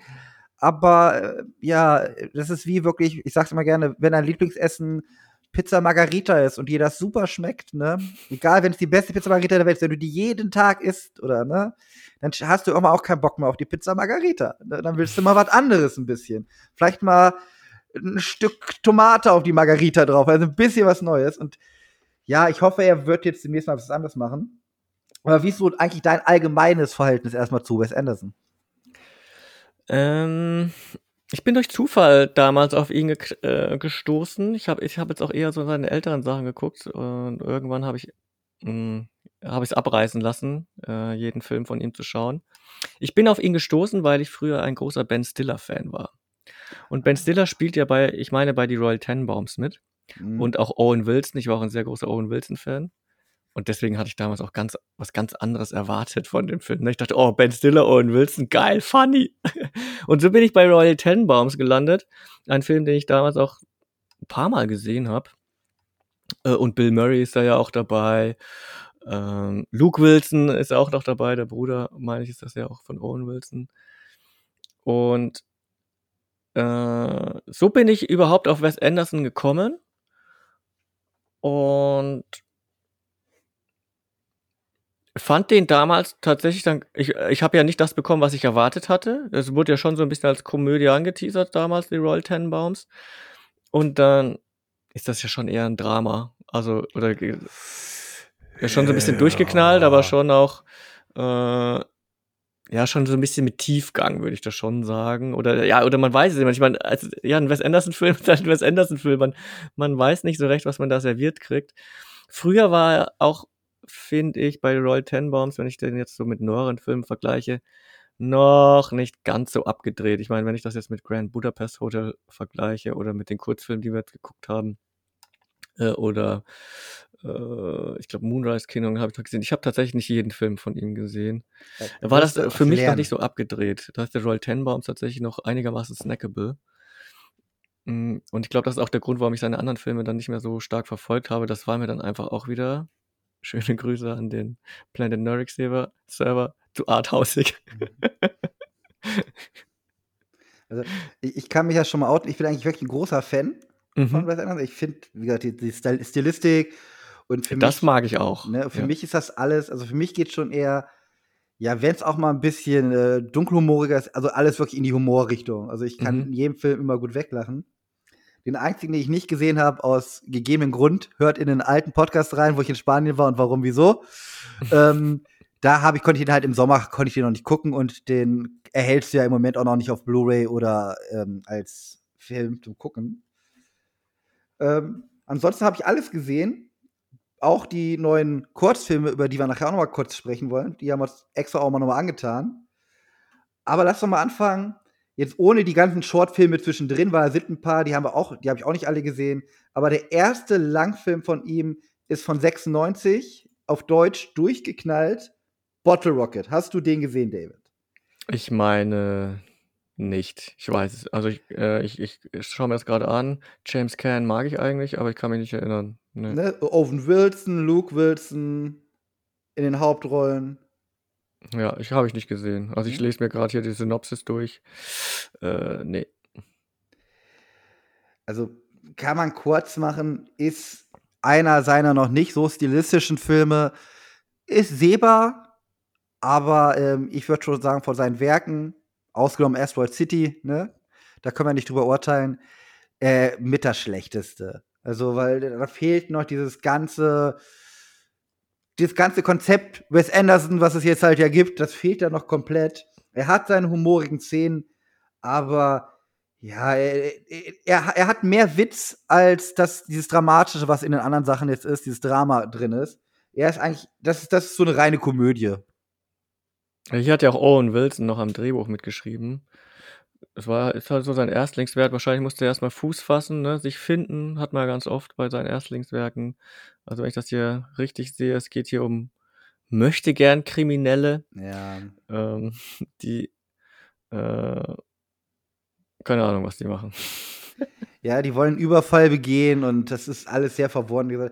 Ist auch ein Film, als Kompetist, der ich dann halt bin als Fan, so, habe ich Mhm. gesagt, den guckst du dir an.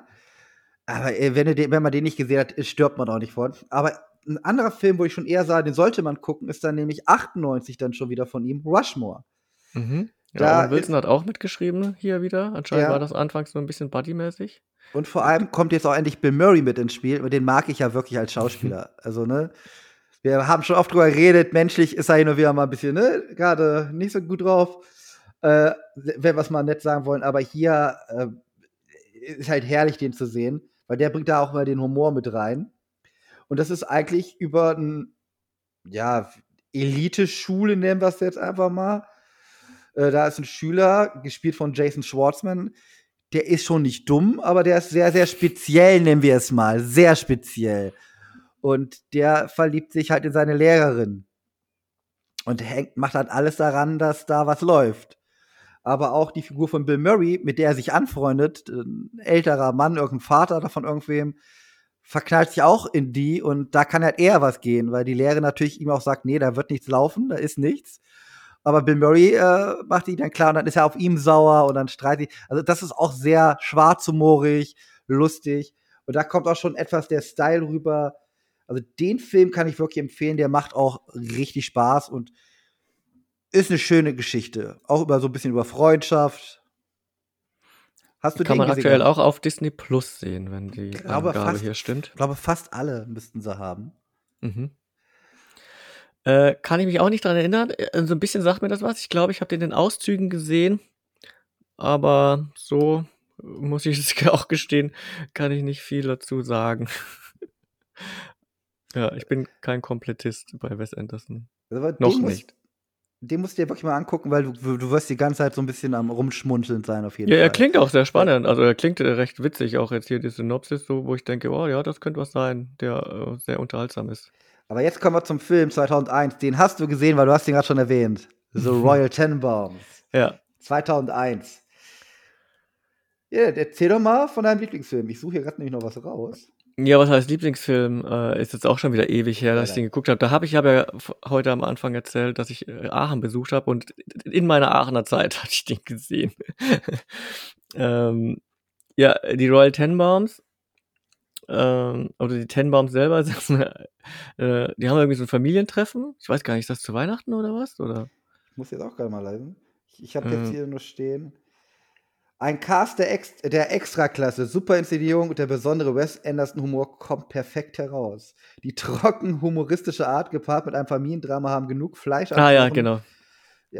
Ja, ist also ein Familiendrama. Ja, genau. Royal quasi, der, das Oberhaupt der Familie, der täuscht eine Krebskrankheit vor und bittet die Familie um Vergebung und Versöhnung. Und deswegen kommen die alle zusammen, weil er sie quasi ein letztes Mal irgendwie treffen und, und, und, und sprechen will. Und das ist ja schon äh, recht witzig. Und dann siehst du halt, wie unterschiedlich die Kinder geworden sind, was die für unterschiedliche Familien haben. Äh, ben Stiller spielt da auch so einen Vater und Ehemann und hat irgendwie ganz komische, verrückte Kinder. Die mit so richtig sind der ja, ja, und auch mit so dicken Augenbrauen und so, äh, oder fast so Monobraue und der treibt die dann ständig an mit Sport und ja, alle haben so ein, so ein Spleen irgendwie und das passt irgendwie nicht und ist einfach mal so, ist halt alles schon so over the top, ist schon so ein bisschen comichaft auch. Das war für mich damals komplett neu und dann auch wieder natürlich dieser enorme Cast, da waren ja lauter Leute dabei, die man k- äh, kannte, ne, auch wieder Bill Murray und dann Gwyneth Paltrow, äh, Gene Hackman, Gene ja, als, Hackman, als, äh, als Royal. Und dann Ben Stiller, Owen Wilson und Luke Wilson und Danny Glover sogar. Danny Glover ja auch noch, genau. Das, äh, ich habe halt damals das Poster gesehen und da waren die ganzen Namen einfach nur abgebildet. Das ist schon so, wie man heute, also, wie, also das ist eigentlich ein besserer Cast als Expendables, wenn man so möchte, ne? ja. Von, von echten Schauspielern. Und ich dachte, das muss geil sein. Und ich dachte, wer kriegt das zusammen? Und Oder äh, war dann allem- erstaunt, was ich gekriegt habe. vor allem, das ist ja, gerade auch da kommt raus, diese Dialoge, die sie da immer führen, das ist der Hammer. Ja. Also, äh, also ich, ich finde ja schon, Tarantino macht wirklich geile Dialoge und so in seinen Filmen, ne? Aber was da äh, für Dialog vor- bei Royal Tenenbaums ist, oh, ist einfach nur äh, abgefahren. Und es macht halt immer Spaß. Also irgendwie, außer, ja, se selbst was, wo ich immer so sage, noch so ein Love-Ding, es ist ja fast ein incestuöses Love-Ding, die er da mit seiner Schwester da irgendwie. Es ist aber auch irgendwie funny, wie die sich dann so trocken drüber unterhalten und so. Das ist, ah, das ist schon krass. Also Royal Tenenbaums ist schon einer mit der besseren sogar. Obwohl jetzt kommt sogar eins meiner Highlights. Ist nämlich äh, der Tiefseetaucher. So Live Aquatic with Steve Zissou. Da ist natürlich in der Hauptrolle mein Freund Bill Murray. Mhm. Mein Freund und Kupferstecher. Ja, weiß nicht, hast du den gesehen?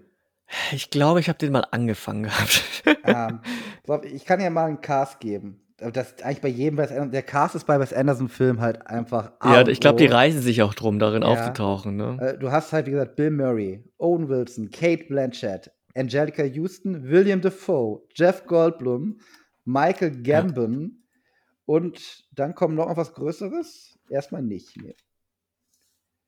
Matthew Gray Gabler, den kennen Leute, die hier Criminal Minds gucken. Das ist der mit der Brille da auf jeden Fall. Auf jeden Fall auch wieder, ähm, es geht halt um Tiefseetaucher. Das erklärt, erklärt eigentlich schon den Film, ne? Die Ja. machen eine, eine Expedition, eine ganz schräge Truppe und gehen mit ihrem Boot darunter. Und das ist alles halt auch filmisch wieder so over the top geil inszeniert, dass ähm, alleine fürs Auge schon äh, alleine deswegen drei Sterne vergeben werden müssen immer.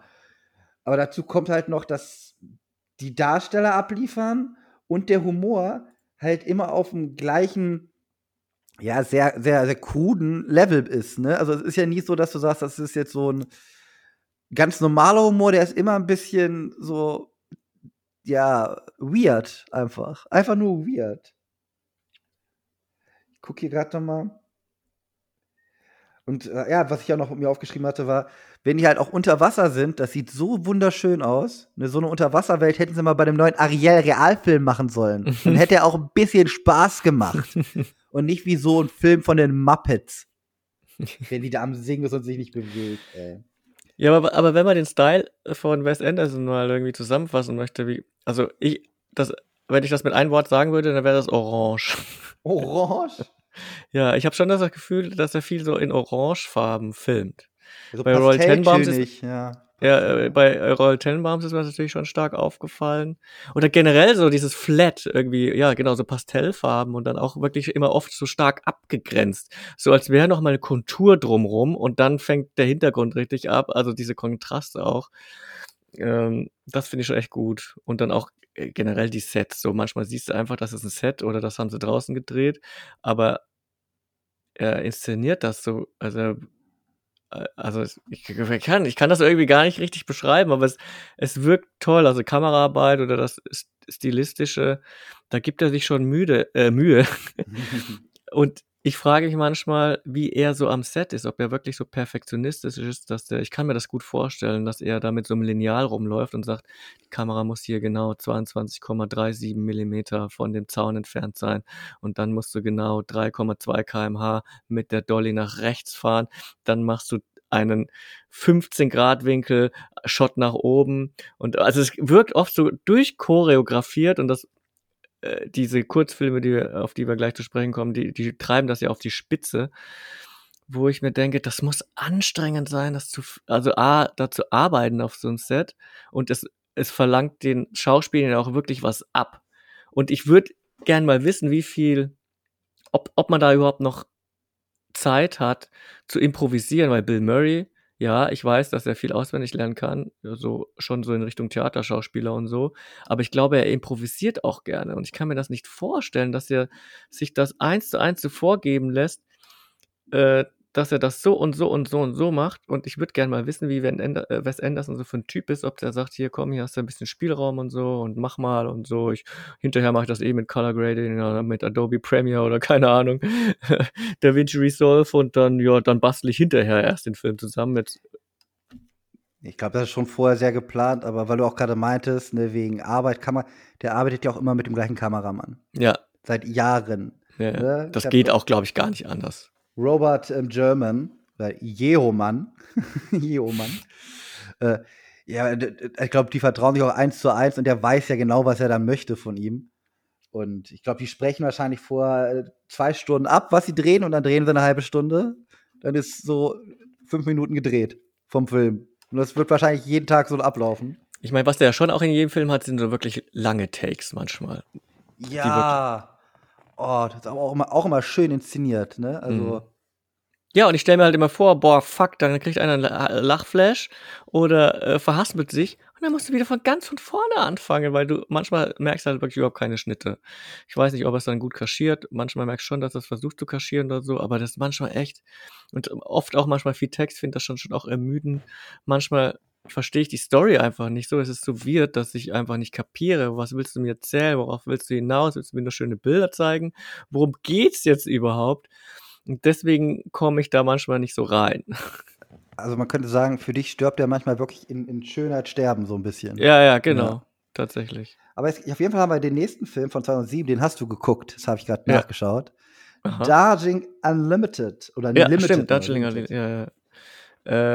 Ähm, Wo sie mit dem Ha- Zug fahren. ja, ich, den habe ich sogar zweimal geguckt. Den habe ich neulich, glaube ich, erst rewatcht, ne? Ja, Äh, weil, ich weiß gar nicht, auch wegen dem Filmclub oder weil, äh, weil ich den einfach mal wieder, weil ich den, glaube ich, einmal wieder sehen wollte. Und ich habe den geguckt und dann habe ich mich erst wieder dran erinnert, hä, das kommt ja alles bekannt vor, das hast du ja schon gesehen. Ähm, ja, wieder mit Owen Wilson. Aiden, äh, Bro, Adrian Brody. Adrian Brody, genau, genau, Der genau. ist auch, also. Und, und man kann ja über Owen Wilson sagen, was man will, durch diese ganzen Comedies, die er dann auch gemacht hat. Aber der kann ja schon Schauspielern. Ja. Es ist ja nicht so, dass er gar nichts kann. Der kann ja was. Er spielt halt nur ganz oft scheiß Rollen, so in Comedies. Ja. Ach, jetzt weiß ich auch wieder, worauf ich den geguckt habe. Der wurde mir gewichtelt. Ich war mal in so einem Wichtelclub, da hat man sich gegenseitig einen Film ausgesucht und dann musste ich den schauen. Äh, äh, ja, also auf jeden Fall ein Film, der gut funktioniert hat, wegen, auch wieder wie bei jedem Wes Anderson-Film, gute Kamera, tolles Sets. Äh, und, und auch natürlich diesmal eine gute Story. Diesmal ist ja, die Story tatsächlich eine gute Story und eine ausgefallene Story. Ne? Nichts Ja. von der Stange, sondern wo du denkst, ja, das ist jetzt schon irgendwie was Neues. Natürlich trotzdem immer irgendwie total abgedreht. Wo man sagt, boah, geil, krass. Und natürlich wollte ich ihn auch immer gucken, weil ne, Darjeeling und so ist mein Lieblingstee. Darjeeling. und der spielt ja auch in Indien und Ja, ist äh, ja die- Back to the Roots, ne? ja, genau. Ja, so ein bisschen Back to the Roots. Und äh, ich habe den 20, äh, 2022 das letzte Mal gesehen und ich weiß, dass ich den, glaube ich, auch geguckt habe, frisch nachdem der damals rauskam. Aber es ist, aber ja, das, so ist das bei, ich kann mir die, diese Wes Anderson Sachen eben nicht merken, weil das wirklich oft manchmal so viel ist, was auf dich einprasselt. Es kann gar nicht so richtig wirken. Und dann kann ich mir, ich kann dir dann Jahre später nicht mehr nacherzählen, um was ging's jetzt eigentlich so wirklich. Also ich ich weiß bei den meisten Filmen von ihr auch nur noch diesen Grundplot. Da sind halt Ja. drei Brüder, ne? Die, ja gerade auch, also Jason Schwartzman ist der dritte Bruder, das habe ich, das hab ich aber nachgelesen gerade. Und die machen eine Zugfahrt, haben jahrelang nicht miteinander geredet irgendwie. Und äh, es wird erzählt, die wollen wohl zur Mutter. Dann passieren so ein paar Sachen, ne? Schlange kauft der eine. Also abgedrehte Sachen halt, ne? Wes Ja. Anderson-Style. Und äh, dann kommen sie bei der Mutter an, die sie gar nicht da haben will. Und dann geht's irgendwie weiter. Dann geht's noch um den Vater. Äh, um Auto geht's dann noch, wegen der Beerdigung, so kurz vor Schluss. Also da passieren abgedrehte Dinge. Aber der, der Film hat irgendwie, ich glaube, ich habe den dieses Jahr nämlich geguckt erst. Ähm, mhm. da passiert irgendwie noch, ähm, nicht was passiert, also es, es hat halt diesen ganzen Grundgedanken, dass man wieder als Familie zusammenkommen muss. Auch wenn man sich nicht immer versteht. Also da hast du wieder irgendwie so einen Grundgedanken, der sich da durchzieht. Weil sonst hat er ganz oft irgendwie nur wirre Sachen, die halt einfach zusammen nicht so viel ergeben. Und das ist halt auch eine schöne, äh, ja, das, ist, ja ein Zug-Road-Movie, ne? Es fühlt sich halt schon auch so an wie so ein Bollywood-Film. Also wenn man echt einen Bollywood-Film schaut, hast du so viele Side-Stories, die oft dann auch gar nicht abgeschlossen werden. Und das zieht so einen Film ja dann in die Länge. Und Wes Anderson-Filme dauern schon keine drei Stunden, aber äh, du hast auch das Gefühl, da wird so viel aufgebaut, das gar keine Rolle spielt für den anscheinend Hauptplot, der sich auch irgendwo versteckt, dass man total verwirrt ist. Aber jetzt kommen wir zum Film, wo ich auch gerade kurz geguckt habe. Es ist nämlich ein animierter Film, der fantastische Mr. Fox von 2009. Mhm. Da, da ist eigentlich ganz einfach wiederzugeben. Wir haben einen Fuchs, dem ist langweilig und der macht einen Überfall. Wir haben also Oceans 11 mit animierten Füchsen im Wes Anderson-Style. Und es ist einer von meinen drei Lieblings-Wes Anderson-Dingern auf jeden Fall. Also ich Okay. finde das so schön gemacht, weil ich mag ja so Stop-Motion-Gedöns auch. Wo mache ich denn meine Kameralicht an? Ähm, auf jeden Fall super schön. Und ich fand das so interessant, wie sie das so geplant haben. Das hat mich halt wirklich ganz stark an Oceans 11 die ganze Zeit erinnert. Und den finde ich ja auch richtig gut. Und der hat mich komplett mitgenommen. Also so ein Heist-Movie mit so Puppen bin ich, bin ich am Start. Bin ich komplett am Start. Habe ich tatsächlich nicht geguckt. Ich bin so einer, ich weiß, es heißt immer, äh, beurteile das Buch nicht anhand des Covers. Aber mir hat das Poster damals nicht so angesprochen. so ging es mir auch bei Isle of Dogs und ich weiß, das sind mit so die besten Filme überhaupt von ihm. Äh, Aber ich habe sie nicht geguckt. Auch äh, Stop Motion, mal manchmal gut, manchmal schlechtes. Mm, Aber auf jeden Fall auch schon lange auf der Liste, wo ich sage, ja, eigentlich muss ich den mal gucken, der ist jetzt auch nicht so lang. Aber wenn das immer ich weiß natürlich, das sind Filme für Erwachsene, aber sie wirken auf mich irgendwie doch so ein bisschen kindlich, ne, vom Poster her. Äh, aber ich habe schon öfter gehört, jedes Mal, wenn ich sage, habe ich nicht gesehen, habe ich nicht gesehen, ernte ich verständnislose Blicke. Und ich äh, weiß, dass der bestimmt gut ist. Und ich, ich finde das auch der immer ist irgendwie. brutal vor allem. Ohne Spaß, der ist auch recht brutal. Ja. Ja, ich würde den gern gucken. Und mich äh, imponiert das ja auch. Mir imponiert das, wenn ein, ein Regisseur sagt, so, jetzt mache ich mal irgendwie was an, von der Technik her was anderes, ne? Äh, ich ich fange jetzt mal an, jetzt so ein, äh, weiß nicht, Regie zu führen bei so einem Stop-Motion-Film oder bei einem Zeichentrickfilm. Äh, Weil das kann in die Hose gehen, das kann aber auch gut funktionieren. Man hat das ja gesehen bei Steven Spielberg, als er später angefangen hat, dann die reinen, ich sag mal, CGI-Filme äh, zu machen hier. Ähm, äh, Ready Player One zum Beispiel, wo sehr viel nur Effekt ist und viel Bluescreen, ja, da hat man aber gemerkt, er hat das trotzdem drauf, so diese Bildsprache zu finden, obwohl er sie erst sich hinterher ausdenken muss oder hinterher erst entwickelt und kann das trotzdem gut ähm, orchestrieren. Oder Tim und Struppi, ein Zeichentrickfilm, wo man auch gedacht habe, eigentlich würde ich Steven Spielberg nie bei einem Zeichentrickfilm vermuten, weil wie will der da Regie führen? Er, er, lebt doch davon, dass er vor Ort ist und so. Aber auch das ist ein, ein sehr, sehr guter Zeichentrickfilm mit supergeiler Action, wo du auch ganz klar die Handschrift von Steven Spielberg siehst. Und das, glaube ich, das schaffen nur wenige Regisseure, die dann in so verschiedenen Techniken unterwegs sind, wo du aber trotzdem deren Handschrift erkennen kannst, wo du siehst, boah, das ist einfach ein wahrer Meister. Ich habe schon mal gesagt, Steven Spielberg ist the GOAT und der kann einfach alles. und ja, deswegen imponiert mir das, wenn er sagt, ich probiere mich da aus und wenn man, und das sieht man ja schon am Poster, dass das ein Wes Anderson-Film ist, weil dann auch wieder orange. ja, okay, ja. Und äh, die Stilistik ja auch wieder da ist, trotz der Puppen. Und äh, finde ich gut. Ja, also muss ich nachholen, werde ich nachholen. Mir fällt gerade auf, ich habe meine Top 3 Anderson-Filme sind jetzt gerade richtig gut sortiert für die nächsten Filme, die kommen. Nämlich meine Nummer 2 ist Moonrise Kingdom von 2012. Mhm. Das ist das mit der Insel, wo ja, sie beiden Kind, ja, wo die beiden Kinder sich verlieben und dann abhauen und mhm. anderes weirdes Zeug die ganze Zeit passiert. Und diesmal hast du nämlich auch noch Bruce Willis und Edward Norton dabei. Ja. Und Tilda Swinton, Francis McDormand, ähm, jetzt muss ich doch wieder gucken. Ähm, Lucas Hedges war, glaube ich, mit am Start sogar noch. Als eines der Kinder. Also den Film habe ich tatsächlich auch geguckt und bei dem ist mir auch so ein bisschen hängen geblieben.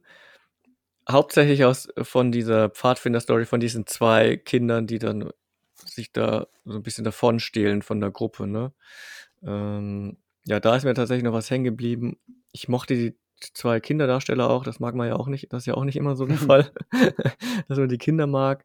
Und da, das war so das erste Mal, dass ich so auch rangegangen bin an den Film und wusste, okay, ich gucke jetzt gleich einen Wes Anderson-Film. Ich weiß, was ich zu erwarten habe. Ich weiß, ich werde Story-Elemente und Charakterdarstellungen sehen, die man so in keinen anderen Filmen sieht. Äh, dieses Staccatohafte auch so ein bisschen. äh, wie die sich geben, das einerseits schön bebildert und toll gefilmt, aber andererseits kommen die, die Charaktere einen auch so ein bisschen zweidimensional vor. Äh, und dieses Wirde, und deswegen konnte ich den Film damals, das glaube ich, fand ich den damals auch gut, bei der Erstsicht dann schon, weil ich gewusst habe, okay, ich konnte, ich habe mich von Anfang an ab Minute eins darauf eingelassen. Ich wusste, was mich erwartet und war dann nicht mehr so überrascht und nicht mehr so verwirrt. Und das, ich glaube, das ist auch aktuell immer noch so mein liebster Wes Anderson-Film, Moonrise Kingdom, weil er dann natürlich dann auch noch diese schöne Hauptstory mit den zwei Kindern hat, die es einem auch ein bisschen leichter machen. Die sind ja. nämlich nicht, nicht ganz so wird und der, diese, der ist auch einfach knuffig. Kennst du noch früher ähm, My Girl, den Film? Ja, mh, genau. Das hat mich der, immer ja, stark ja, daran ja, erinnert. Stimmt. Und hier kommt dann noch dazu, was du meinst, das Weirde und Wes Anderson-Ding. Also auch genau, super Film. An mich hat er tatsächlich auch stark an My Girl erinnert. Mit den guten äh, McCall, McCulkin. Wie ist der nochmal mit Vornamen? Corley McCulkin. McCulkin. Kevin. Kevin. Jetzt kommen wir meiner Meinung nach zu seinem Magnus Opus, nämlich Grand Budapest Hotel mhm. aus 2014. 2014. Ich müsste den auch mal wieder gucken, weil ich sehe, ich habe den nur viereinhalb Sterne gegeben. Ich weiß gar nicht warum. Aber ich gebe ja ungern fünf Sterne, wenn ich den nur einmal gesehen habe, oder? Aber ja, da geht es halt um ein, ums Hotel, ums Grand Budapest Hotel. Und wir haben halt den Concierge gespielt von, wie heißt er jetzt? Ähm, Ralph Fiennes und seinen kleinen Protégé-Jungen da. Und die erleben da halt so ein bisschen Abenteuer. Weil ich ganz ehrlich bin, ich wüsste auch nicht mehr, was passiert. Ich weiß nur, dass der Film super geil aussieht. Ja. Und egal, was bei dem passiert, wo die reinfahren, wo die hingehen, jedes Bild ist super schön und die Dialoge sind wieder klasse. Ja, äh, es gibt da ja so mehrere Ebenen, also mehrere, äh, das ist schon fast so ein paar Kurzfilme aneinandergereiht und dann hast du diesen roten Faden eben mit Ralph Fiennes und Ähm, Dev Patel spielt da, glaube ich, auch mit, ne? Dave Patel ist der kleine Junge. Ja. Ich, ich, ich habe hier eine ganz, ganz kurze Zweisatz-Review geschrieben, fällt mir auf. The Mhm. Grand Budapest Hotel oder ein Schwank aus dem Leben eines Flüchtlings. Die totale Ja, ja, genau. Detailverliebtheit in jeder Einstellung sichtbar. Hinzu kommt ein Soundtrack zum Träumen, also der Soundtrack war wohl auch sehr gut. Ein Kunstwerk. Ja, man hat hier irgendwie, ich lese, ich erinnere mich also langsam wieder, äh, ja, diese Zeitebene, da spielt er da in so einem fiktiven Krieg, in so einem fiktiven Land und du siehst dann eben, ähm, ich glaube, der eine erzählt dann eben, was so ein paar Dinge, die erzählt sind während des Krieges und dann danach und ja, der war auf jeden Fall Wirt. Ich habe ich hab ihn geliebt wohl. Also ich schaue mir den auf jeden Fall auch noch mal an. Ja echt- Ich glaube, es wird mal mal Zeit, so nach drei, vier Jahren ihn zu rewatchen. Ich mag einfach Dev Patel tatsächlich. Also das, ne, äh, ich finde ich find den gut.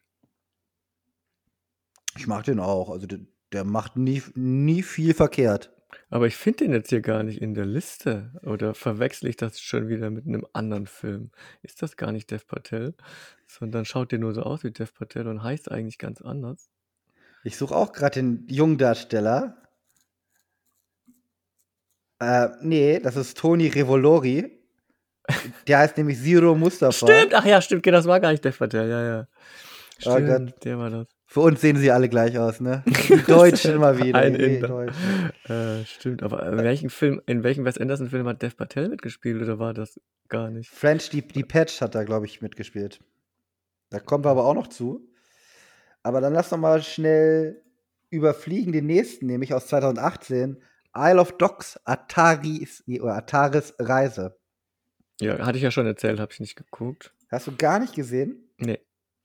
Ist ja auch wieder so ein Puppenfilm, ne? Ja, ist auch so ein Puppenfilm. Ja, ja. Dann habe ich aber auch gehört, dass der bei vielen Leuten, Leuten, die wir ja auch auf YouTube und sowas folgen, in der Topliste in den jeweiligen Jahr oft ganz oben war. Oder so mit so das, äh, mit so das Beste, was in dem Kinojahr erschienen ist, aber nicht geschaut. Es geht halt um Atari, so ein kleiner Junge.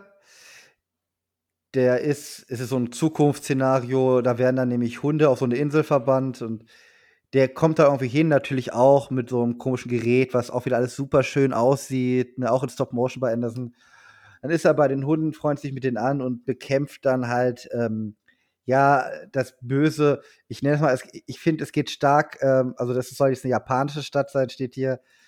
Aber es geht eher stark auf, dass sie eher nach China bekämpfen als Japan, so kommt es einem eher vor. Ähm, ja, und die bekämpfen dann halt sozusagen die bösen Erwachsenen oder die anderen Mächte zusammen. Ist auch alles ganz süß, ist alles ganz nett. Wie gesagt, Stop Motion mag ich ja doch eher sehr gerne. Der Cast ist wieder nicht von dieser Welt, muss man sagen. Die sprechen einfach Hunde, Alter. Du hast Brian Cranston, der spricht einen Hund. Ne? Also sind wir ehrlich. Ist auch ein gutes Ding, auch nicht einer meiner liebsten, aber für mich auch immer noch mehr als sehenswert. Aber jetzt kommen wir zu French äh, Dispatch, das ist nämlich der letzte von ihm.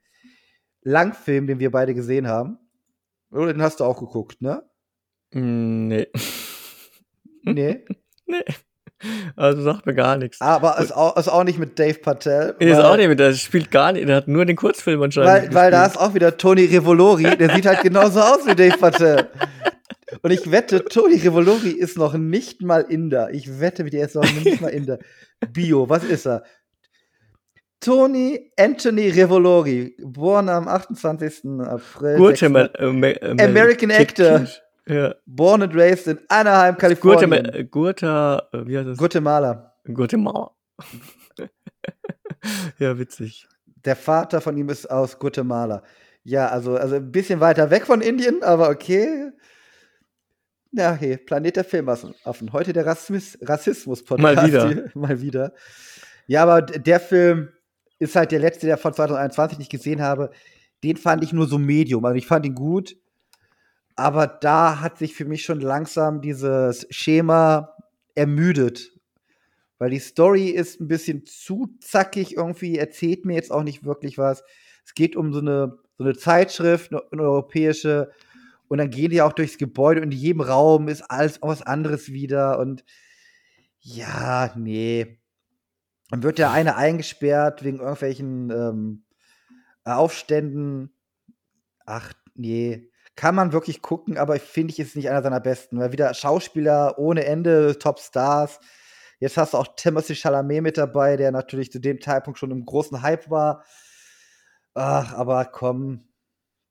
Ist schon so ein Ding, dass ich, ich weiß, also ich glaube, er kann sich aussuchen, wer bei ihm mitspielt. Er hat schon so ein Standing und so einen Kultstatus erreicht, dass äh, er sagt, ja, ich will den und den haben und äh, klopft da an und dann machen die mit. ist ja ähnlich wie bei so einem Tarantino-Film, ne? Wenn der jemanden anfragt, Tarantino, vor allem jetzt, wo man weiß, es wird sein letzter Film werden, ne, wenn es dann stimmt und er es wirklich so durchzieht, da stehen die Leute Schlange und dann wollen die auch kein Geld haben. Ich glaube, deswegen kann Wes Anderson auch gute Filme machen, weil er keine großen Gagen zahlen muss. Und ich, ich glaube, ich weiß, ich wüsste gar nicht, okay, natürlich, die Kulissen werden immer sehr teuer sein, weil sie immer sehr hochwertig und sonst was sind. Mhm. Aber ja, da habe ich, hab ich mich leider nicht von, wie viel ähm, Budget der immer so braucht. Ich glaube aber nicht, dass die so super teuer sind, weil ich glaube, seine Filme spielen jetzt auch nicht so super viel ein. Ich würde das schon auch immer in Richtung Arthouse äh, äh, und Liebhaber. Ja, lieb, also, also so eine Mitte, Mitte, also Ende, Ende Arthouse schon leichter unterer Mainstream. Also der, der nimmt ihr Mainstream schon ein bisschen mit die letzten Jahre. Oder hat ja, aber du kriegst kein großes Publikum, du kriegst da keine 16-Jährigen rein. Ne? Aber, also das sind schon, schon eher so, das, das ist so das typische Studentenkino, so würde ich es jetzt mal ja. äh, ähm, sagen der muss, der muss einen gewissen Kultstatus erreicht haben. Den hat er jetzt und ich glaube, deswegen werden seine neuen Filme jetzt auch immer mehr und mehr einspielen, weil er jetzt schon so ein Standing erreicht hat. Aber der wird nie so ein Überblockbuster sein. Nein, nein, nein. Vor allem, er erlaubt sich das ja auch. Dann, klar, er hat jetzt seinen Stil und teilweise ist das immer wiederkehrend aber er geht ja schon dann auch von Film zu Film neue Wege und probiert mal andere Sachen aus und dreht dann komplett frei. Ne? Sonst kann er ja nicht einfach mal hier so einen Stop-Motion-Film rausbringen. Äh, das kannst du ja auch nur machen, wenn du unabhängig bist. Ne? Das kannst du nicht machen, wenn du so eine Studiohure bist oder komplett abhängig bist. Ja, also das tut mir aber zum Beispiel, für mich das beste Beispiel ist diese Chloe Zhao, ne? Die hat zwei gute Filme gebracht, ne? Hat ihr Oscar abgeräumt mit Nomadland hat er den Oscar ja geholt, glaube ich. Mhm. Ja, war Nomadland. Und dann macht sie hier äh, Eternals für Disney. Mhm. Du siehst in zwei, drei, vier Einstellungen siehst du schon, dass sie es ist. Da hast du nämlich diese weiten, geilen, langen Einstellungen, die auch wirklich in dem Film gut aussehen. Gerade mit diesem riesen Raumschiff von denen und diese Klippen und sowas. Ja, aber dann hast du halt wieder so Scheiße halt. Also so typisch Marvel-Sachen, die sie mit reindrücken musste wo sie dann den Regisseuren halt nicht die Freiheit lassen, mach doch den Film nach deinen Dingern. Wir holen dich jetzt einfach nur rein, weil dein Name gerade groß ist und du ballerst uns jetzt einfach mal was hin, dass wir deinen Namen nutzen können. So kommt mir das bei denen dann ganz oft vor. Ja. Und das ist halt schade. Das haben sie auch mit, ähm, oh Gott, wie heißt denn der Junge hier? Oh, ich lieb doch die Filme. Ich sehe gerade, ich habe Asteroid City doch gesehen. Super. Dann sag mal, wie er dir gefallen hat. Warte mal, warte mal, warte. Ich muss noch mal kurz die Handlung, aber das kommt mir gerade so bekannt vor, was ich da äh, durchlese. Ja, also, klar, habe ich Asteroid City gesehen. Das ist, nur, das ist irgendwie so ein Ort und da sind Leute Ja, das ist ja, ah, ja, das ist quasi, ja, ich habe den gesehen. Da, äh, aber äh, nochmal zurück zu, was wir gerade besprochen haben. Achso, ich wollte dir gerade sagen, ähm, der hier, ähm, Doctor Strange, Multiverse-Film. Äh, ja. Sam Raimi hat eigentlich auch immer seine eigene geile Handschrift, ne? Und die kommt da ja auch nur bedingt durch. So beim Ende und zwischendurch, ja, kommt Bruce Campbell drin vor, ne? Sein Buddy. Aber da kommt auch nur bedingt drüber, dass das Sam Raimi-Film ist. Und da drückt, glaube ich, gerade Marvel und halt Disney damit natürlich auch drauf, dass es in diesem Schema F-Ding ungefähr drin bleibt, weil es läuft ja, die Leute gehen rein aber halt die Fans von dem Regisseur beschweren sich danach halt. Ich ja auch so, das ist, ist kein Sam Raimi-Film richtig, ne? außer in ein paar Teilen. Und das ist, ist halt wirklich immer sehr schade. Ich würde auch gerne einen Wes Anderson Marvel-Film sehen, aber so wie es Wes Anderson den macht. Der Einzige, der sich bei Marvel wirklich rausgenommen hat, war halt jetzt James Gunn. Weil sie gemerkt haben beim ersten Mal, da war vielleicht noch nicht ganz so groß das ganze Ding. Es hat super geklappt. Konnte er bei allen ähm, beiden Nachfolgern immer noch genau sein Ding so durchziehen. Da siehst du halt nicht diese, dieses Korsett von Marvel, was halt immer erfrischend ist, was die aber irgendwie nicht raffen.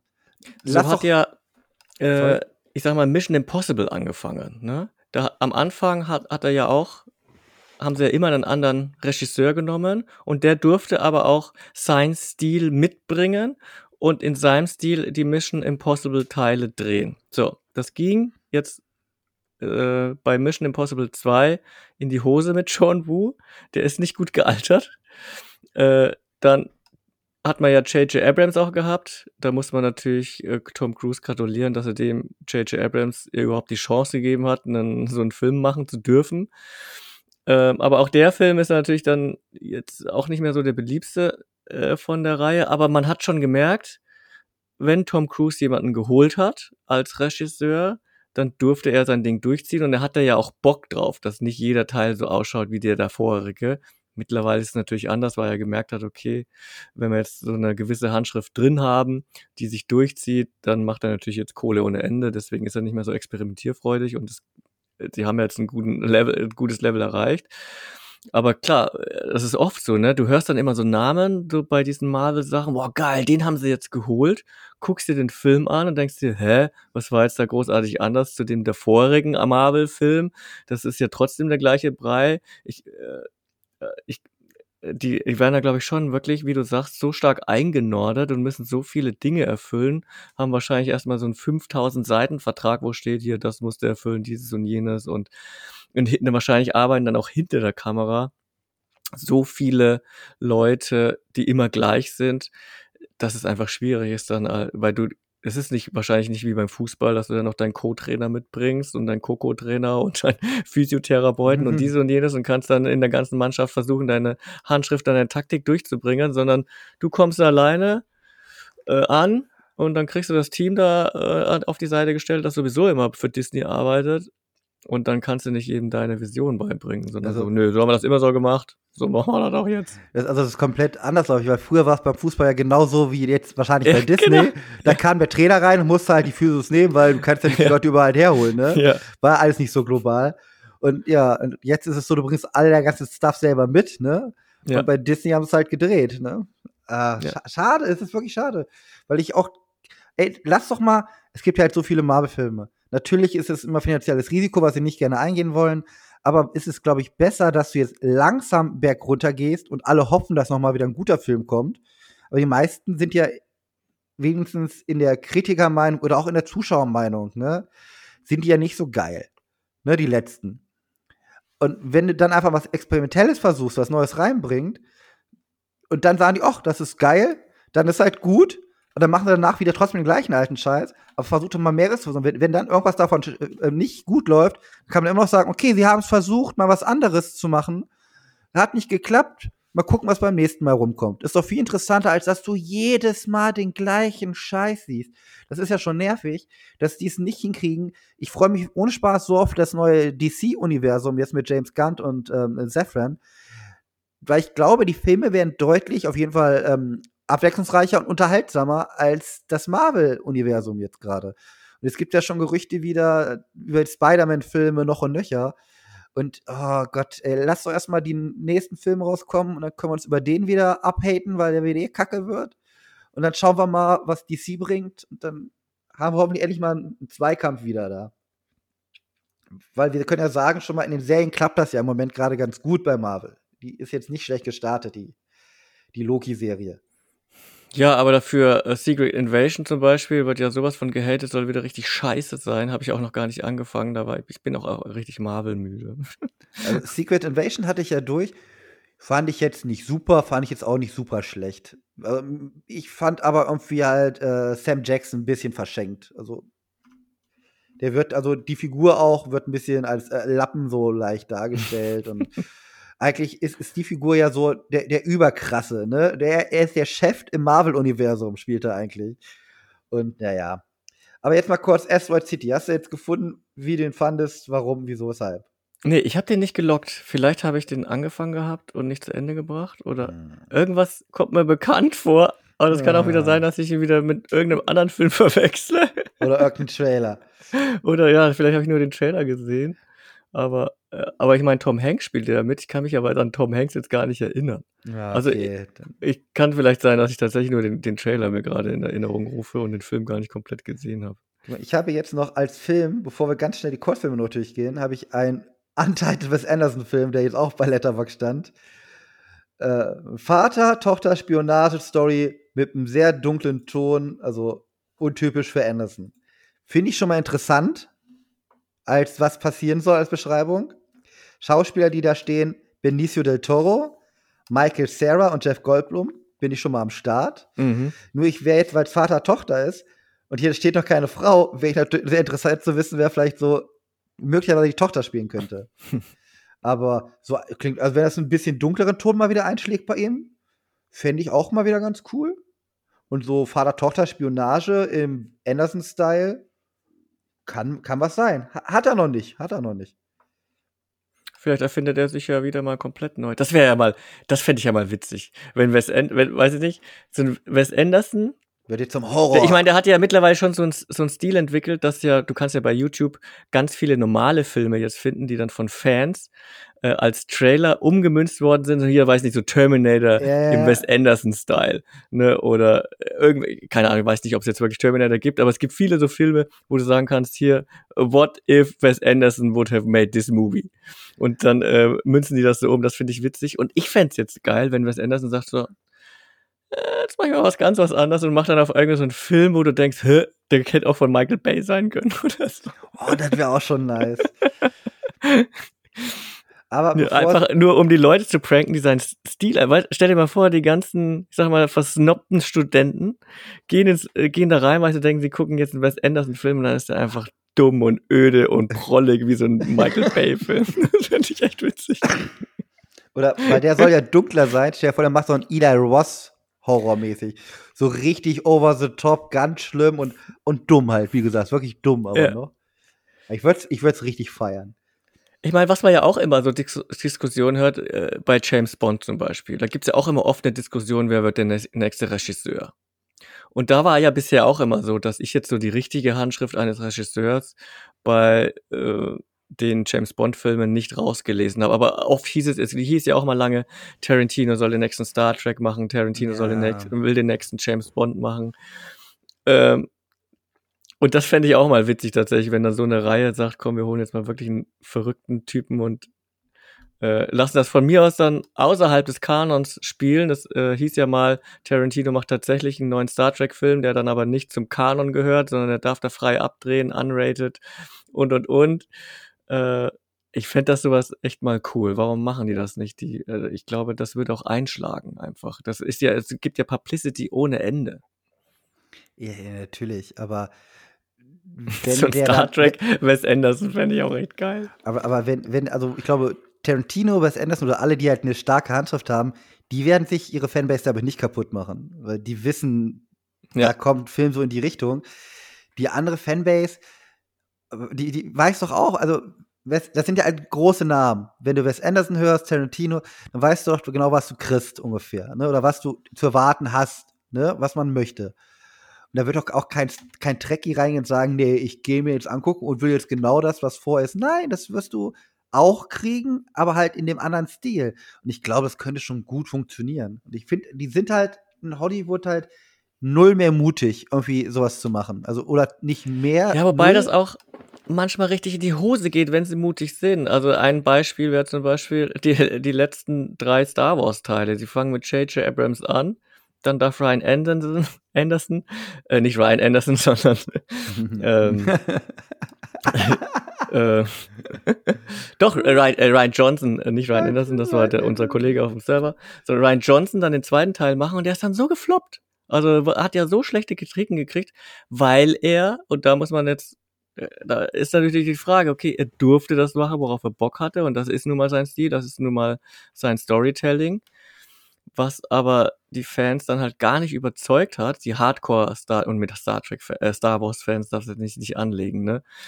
äh, mit dem Heiligtum. Aber hier wollte Disney mal mutig sein, hat's halt, aber es ging halt komplett in die Hose, so dass sie komplett dann ja dann wieder alles zurückgefahren haben mit dem dritten Teil, was dann auch wieder nicht gut ankam, weil natürlich dann die Trilogie als Ganzes nicht mehr funktioniert hat. Ist echt schwierig. Deswegen fände ich das, wie ich gesagt habe, dann sollen sie einen Film, einen einzelnen Film machen, außerhalb des Kanons, was auch immer, und direkt das auch so kommunizieren. Achtung, das ist was anderes, so wie das Star Trek jetzt auch macht. Man hat jetzt diese Zeichentrickserie Lower Decks auf Star Trek. Das Ja. ist mal komplett was anderes, gehört zwar trotzdem noch zum Kanon, aber es funktioniert einfach. Du kriegst mal, kriegst, kriegst einfach eine coole Star Trek Serie, die anders ist, die einen ganz anderen Ton hat, die komplett auf Comedy schon getrimmt ist, aber die einfach funktioniert, auch innerhalb dieses Universums, was ich ja total witzig finde. Ja, aber da wäre zum Beispiel, da sind wir doch selber schuld, dass sie halt da immer so drei Filme bei Star Wars ist ja bei denen schon Pflicht. Ja. Es, müssen ja immer drei sein.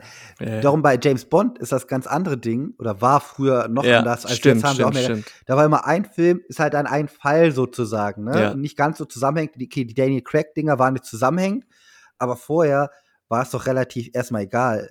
Er hatte immer den gleichen Kollegen sozusagen, ne, vom FBI ist der Ja. oder CIA-Wesen. Ja. Und äh, zwischendurch halt mal, dass er da äh, eine Frau hatte, die dann gestorben ist, dass das so zusammenhängt. Ja. Ansonsten waren es andere Darsteller, äh, es waren äh, immer andere Bösewichte so, die vielleicht auch mal, irgendwann mal wiederkehren. Aber da kannst du auch trotzdem mal ein anderes, ähm, anderen, da, ähm, anderen Regisseur ransetzen, der einen ganz anderen Stil hat. Ja. Und dann sagst du, okay, wenn das nicht geklappt hat, der nächste Film macht eh wieder ein anderer. Und das hängt halt nicht so hart zusammen. Das große Ganze ist die gleiche Welt. Ne, das kriegen die ja auch hin. Aber du machst halt nichts kaputt damit. Ne? Du darfst natürlich jetzt nicht den Oberschurken sterben lassen, den du schon seit drei Filmen haben willst und eigentlich noch was Großes vorhast. Nee, wenn der dann tot ist in dem Film, ist der halt auch mal tot. So. Goldfinger, ne? Blofeld, so, Mhm. weg, weg ist weg. ja. Aber ey, da. Ich, ich finde das, ja, Star Wars ist sowieso so eine eigene Sache, ey. Da haben, da haben sie sich selber verkackt. Also, da hätten sagen sollen, Abrams, mach alle drei, dann hast du dein Ding zusammen. Oder äh, wenigstens den gleichen ähm, Autor, ne?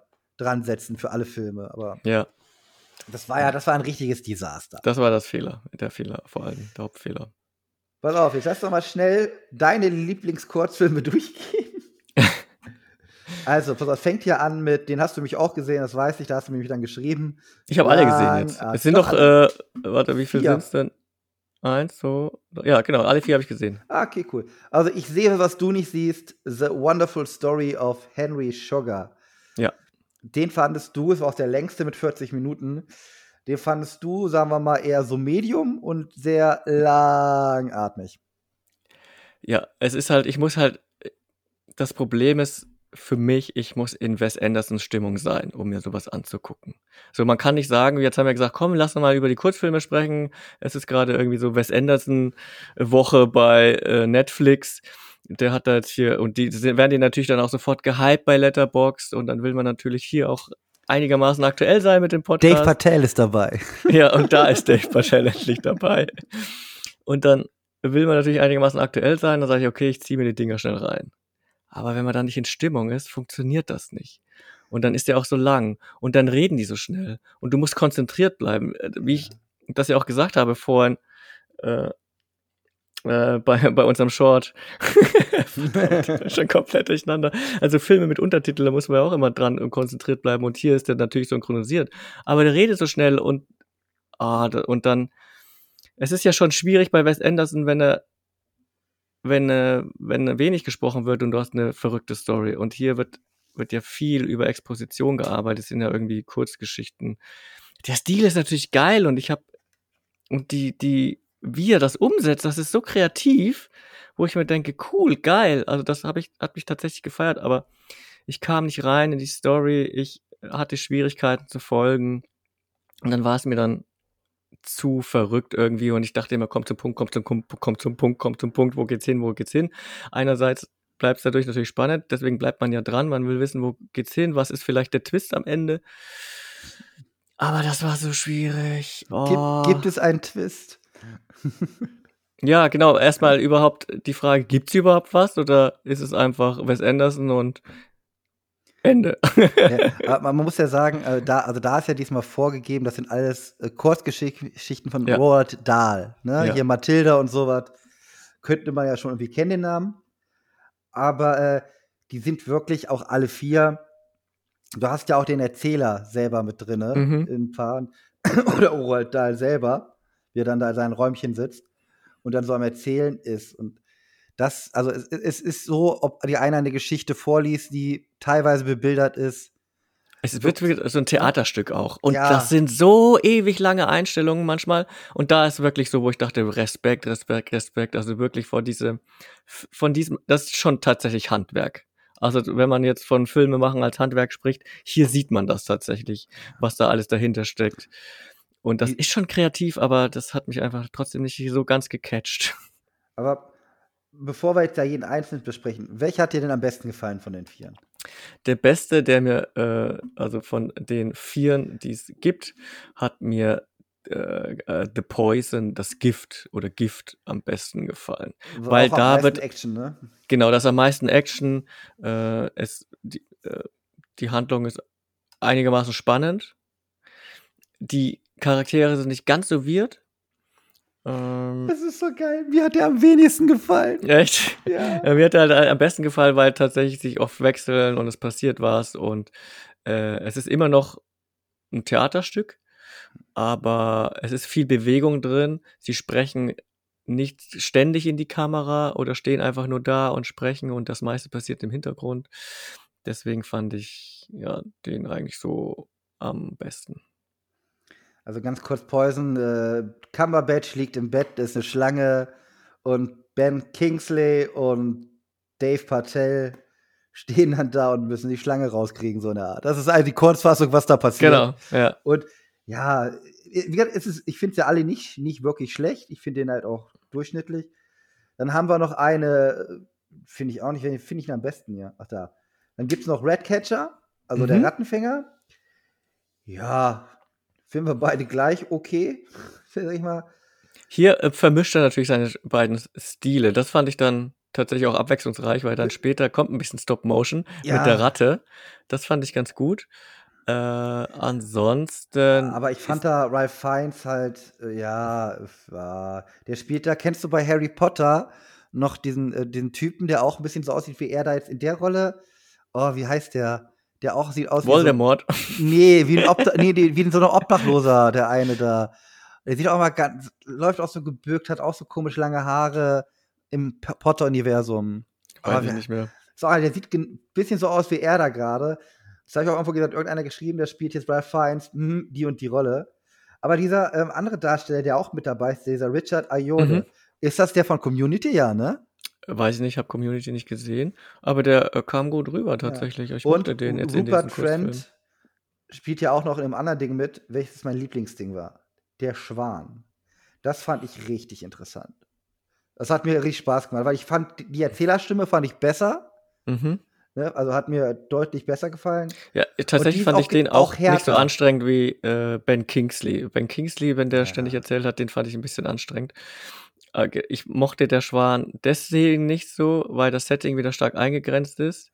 Ich fand das natürlich super kreativ und irgendwann versucht man zu gucken, okay, wo ist die nächste Tür? großen Da Schnitt, gu- ja, ja. Ja, ja, wo ist die nächste Tür? Aber der, der war mir ein bisschen zu langweilig von der Ästhetik. Tatsächlich, da waren die anderen, fand ich ein bisschen kreativer. Und da hat mich auch die Geschichte wieder dann nicht so ganz. Ich, ich fand auch die Geschichte grausam tatsächlich irgendwie. Ja, Weil es ja. geht ja darum, da diesen, äh, diesen Jungen da zu quälen. Und klar, es ist schwarzhumorig, aber fand ich ein bisschen, fand ich ein bisschen traurig. Ja, aber die Sache ist ja, wir wissen ja, der Junge lebt ja noch, weil er ist ja der Erzähler. Das kommt ja ganz schnell, kommt das ja raus. Ja, Dieser eigentliche Twist, der zählt ja einfach so nebenbei so raus. Das ist auch ganz herrlich. Äh, Ganz kurz noch zum Rattenfänger, da haben wir gar nicht gesagt. Da geht es darum, da muss ein Rattenfänger, soll Ratten da entfernen und erzählt und schwärmt halt von seinem Job und dass Ratten halt schlau sind und sowas. Ne, ist eigentlich ein großer Monolog von Ralph Fiennes über, wie geil Ratten und wie clever die sind Ja. und dass sein Job so cool ist. Ja. Und, und wie er sie umbringt. und wie er sie umbringt. Und der Ja, Schwan hast du ja gerade schon gesagt, das ist, ah, ich mochte das, dass er böse ist. ja, und in Henry Sugar haben wir gar nicht erzählt. Das ist doch, ja, äh, da kommt ein, ein Typ ins Krankenhaus, sagt dann, er möchte gern, dass seine Augen verbunden werden. Dass er Ah ja, stimmt, ja, ja, genau. Äh, der Typ wird von Ben Kingsley gespielt. genau. Der ist so, wie nennt man das denn? Also heutzutage würde man sagen, Illusionist würde man es nennen, weil es muss ja irgendwie einen Trick geben eigentlich. Ja. Die verbinden ihn die Augen und er sieht dann nicht und läuft dann da überall lang und geht auch über die Straße, geht die Treppen runter. Also er, es sieht aus, ob er was sehen könnte, ne? Ja.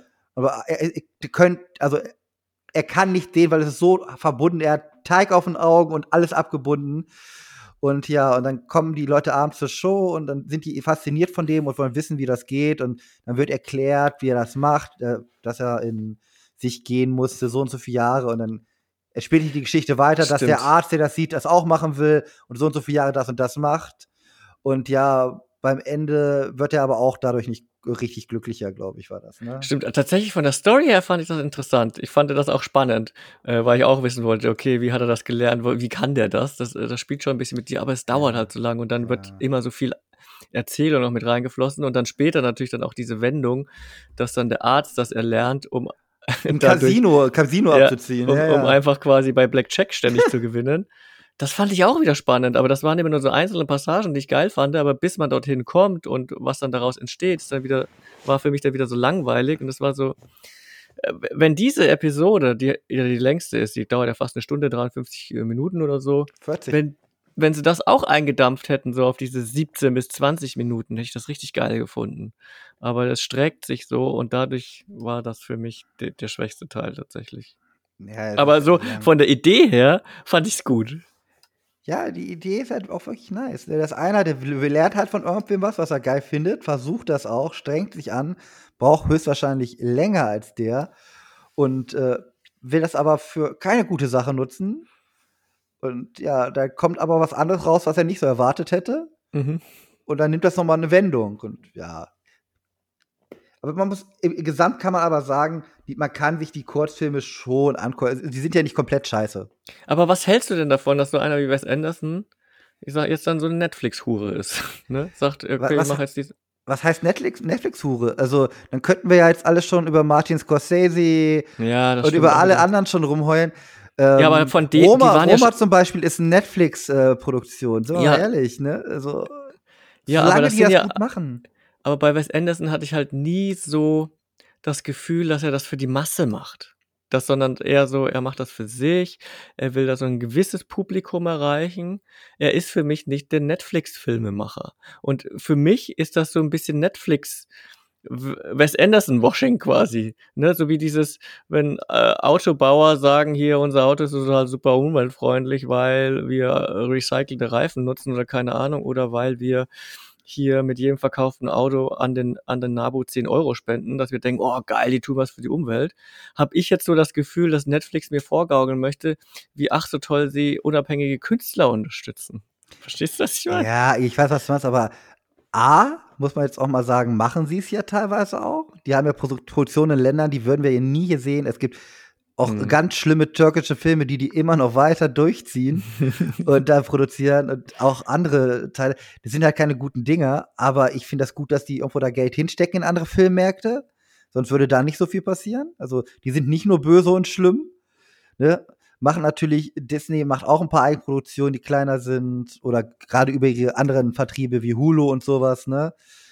Äh, was Prime ja auch hat. Aber ja, ich finde Netflix jetzt nicht den bösen Überkonzern, aber ganz ehrlich, da finde ich Disney Plus schon deutlich schlimmer, den Disney-Konzern. Und bei Netflix sehe ich dann immer noch so, weil ja auch viel kommt immer pro Woche, auch viel aus den ähm, afrikanischen Staaten da. Muss ich sagen, finde ich das immer schon ganz gut. Dass mir äh, Wes Anderson sehe ich auch, also für ihn, er macht da gar keinen Verlust mit, weil, also finanziell sowieso nicht, aber er macht Mhm. auch so vom Beruf, glaube ich, gar keinen Verlust, könnte er machen. Nee, ich glaube, seine Fanbase hat er damit wieder komplett erreicht. Das sieht man ja auch Ja, bei den also er- Letterbox-Bewertungen. Wobei manche haben viele Kurzfilme jetzt auch etwas schlechter bewertet, weil es Ja. schon auch nochmal ein anderer Stil ist. Das, äh, was kann man mit seinen Filmen nicht vergleichen. Nee, also da ist wirklich mehr das Erzählerische, also äh, da wird wirklich mehr erzählt als gezeigt in den Kurzfilmen. Das ist halt so, da ist meistens viel mehr Text. Ne? Und ja, aber äh, es ist jetzt auch nicht so, dass Netflix sich jetzt anheften kann. Wir haben jetzt ein paar Wes Anderson, äh, äh, Wes Anderson Dinger gebracht als Kurzfilme. Wir machen das nur, wenn die jetzt wirklich, sagen wir, jede Woche zu ihren ganzen zig Langfilmen, die sie bringen, auch irgendwelche Kurzfilme äh, auf ihrer Plattform raufballern würden, auch gleich mit auf den Header vorne, wo man muss sagen, die wurden bei mir zum Beispiel nicht so gut beworben wie die anderen Filme. Mhm. Ich musste nachgucken, dass die anderen Teile wie der Schwan und so, dass die schon da sind. Da musste ich Ja. extra nachsuchen. Äh, muss ich tatsächlich da- auch. Das war jetzt nicht so hart beworben wie jetzt irgendein eine Schrott-Lovecom, die jetzt ähm, gemacht ist, die, wo gar keiner noch nicht mal die Schauspieler kennt, so eine Art. Aber ich finde, wenn die wirklich jede Woche oder das alle zwei Wochen mal so ein, zwei Kurzfilme auch mal von unbekannten Leuten einfach mal hochbringen, ob die dann scheiße oder nicht scheiße sind, ist doch noch egal. Es verschwindet, verschwindet eh im Algorithmus irgendwann wieder. Aber das fände ich schon noch mal besser. Glaubt zwar nicht, dass es machen werden, obwohl es sie nichts kosten würde eigentlich. Ne? Ähm, ja, aber ich glaube. Wobei jetzt, wo sie sich geeinigt haben mit den Drehbuchautoren, das ist ja doch was. Ja, aber, aber ja, guck mal, wenn du jetzt einen Kurzfilm drehst und dann, dann schickst du den an Netflix, die sagen, wir bringen den raus. Dann sagst du ja nicht, aber gib mir jetzt Asche dafür. Du bist ja, ja froh, dass der gezeigt wird, weil ich rede ja von Leuten, die jetzt einen Kurzfilm machen und sagen, oh ja, ich will damit ja rauskommen. Und es gibt ja welche, die können ja was. Auf YouTube gibt es so viele Kurzfilme, die sind so gut und genial gemacht die haben die Leute aber überwiegend privat finanziert oder ne, mit sehr, sehr langer Arbeit nur geschafft. Und wenn Netflix sowas dann auch ein bisschen mit honorieren würde, oder meinetwegen eigentlich sollten das alle ähm, Streaming-Anbieter mehr machen, fände ich schon geiler. Ne, bei Disney hast du halt diese ganzen Disney- und Pixar-Dinger, klar, die stellen sie auch selber her, sind auch immer super toll, auch diese Kurzsachen. Aber da vielleicht auch mal so ein bisschen, bisschen von dem Tellerrand runter gucken, wäre da vielleicht auch ganz nice, würde vielleicht auch anderen mal ein bisschen helfen auch ein bisschen größeres Publikum zu erreichen. Aber so finde ich es find eigentlich gut. Und wie gesagt, ich glaube nicht, dass er sich dazu Netflix-Hure hochmausern wird. Ich hoffe halt auch nicht vergessen, dass Netflix ja auch so angefangen hat. Oder dadurch ist Netflix ja so groß geworden, weil sie ja angefangen haben, Kevin Spacey mit äh, David Fincher zu verknüpfen. Weil dass deren Algorithmus quasi herausgefunden hat, dass das die Leute gerne sehen würden und deswegen haben sie die beiden eingekauft und ja dann House of Cards entwickelt. Insofern kann man schon sagen, ja, sie meinen es schon auch irgendwo gut. Klar haben sie den Anspruch, geilen Content zu, zu machen. Äh, und hier ist es ihnen wahrscheinlich einmal wieder gelungen. Irgendwann haben sie den Faden verloren, haben ja wirklich viel Original Scheiße produziert. Mhm. Und vielleicht probieren sie wieder den Pfad der Tugenden zu finden man hört ja oft genug, dass Disney jetzt auch sagt, wir wollen wieder mehr fürs Kino machen, ne? Äh, sagt auch der Eiger andauernd, und weniger dann auf ähm, das Streaming-Ding draufballern. Ja. Ey, meinetwegen, bringt auf die Streaming-Plattform wieder eure ganzen Originaldinger natürlich drauf, die es schon seit immer gibt, die Classics und so, soll alles bleiben. Und versucht wenigstens einmal im Monat, lass es zweimal, zweimal wäre schon besser, weil du bezahlst ja doch schon äh, Geld dafür, da zwei Originals bringen. Das, der eine kann wirklich ein bisschen schrottig sein, der andere ein bisschen besser und dann bringst du halt die Sachen, die du im Kino gebracht hast, eh nach einer Zeit dann dahin. Das machen sie eh weiterhin. Das wird auch so bleiben. dann hast du halt drei Filme, die Originals sind. Ein paar andere kaufst du dir halt ein zwischendurch, immer wieder, was mal wieder so frei ist, wie wir alles machen und machst vielleicht mal ein, zwei Serien. Das, das, das reicht doch. Das reicht vollkommen aus, weil sonst warst du auch bei Disney Plus viel zu überfüttert und ach, brauchst du, brauchst du nicht. Selbst bei Prime teilweise haben die, die haben da Eigenproduktion äh, rausgeballert, wo noch nie Werbung für gemacht wurde. Dann siehst du das, ach, dieses Jahr rausgekommen? Hm, komisch. Und denkst dir, guckst dir das an, denkst dir nur, ach echt, warum gibt ihr dafür Geld aus? So, das ist, ja, ey, Leute, macht wirklich mehr Qualität. Ich muss nicht jede Woche einen komplett neuen Film haben. Äh, wenn die alle zwei Wochen was Gutes rausbringen und das wirklich ein bisschen Qualität hat, reicht das doch auch. Ja, ich finde es ja gut, dass äh, jetzt sind wir so ein bisschen abgewichen von Wes Anderson und hin zu, wie finden wir die Streaming-Dienste, könnte auch ein guter Hot oder Schrott sein. Aber äh, bei Disney finde ich natürlich gut, dass sie ja schon so mit so die ersten waren, die in die lokalen Märkte rein sind und dann den, ja, den, den Ländern vor Ort versucht haben, denen was Eigenes äh, zu bieten. Ne, das hat man ja mit diesen koreanischen Serien, die sie da auf die Beine gestellt haben, äh, den afrikanischen Filmen und, und, Serien, die du ja auch schon genannt hast, oder zumindest äh, die ab und an mal reingespült werden. Und dann die deutschen Serien ja auch irgendwann Netflix mal. Meinst du aber jetzt. Ja, Netflix meine ich jetzt, genau. Das äh, versucht Prime ja jetzt auch bisschen, Amazon Prime, oder hat er damit auch angefangen. Und Disney und Paramount Plus waren für mich eigentlich immer so, dass natürlich immer die Frage, wie man so ein Disney, äh, so, so ein Streaming-Dienst für sich wahrnimmt, war für mich einfach eine Videothek. Da will ich Dinge drin haben, die sie eh schon die ganze Zeit immer produziert haben. Ich will da einfach ein Nachschlagewerk haben, ein, ein Regal, wo ich sage, ach, auf diesen alten Film habe ich einmal wieder Lust ne, wie äh, Captain Blackbeards Spukkascheme, ist ein Film aus meiner Kindheit, will ich mal wieder sehen, den gibt's sonst nirgends, äh, das ist, der, den guckt auch sonst keiner, aber Disney hat einfach sein Archiv da online, ich will den gucken.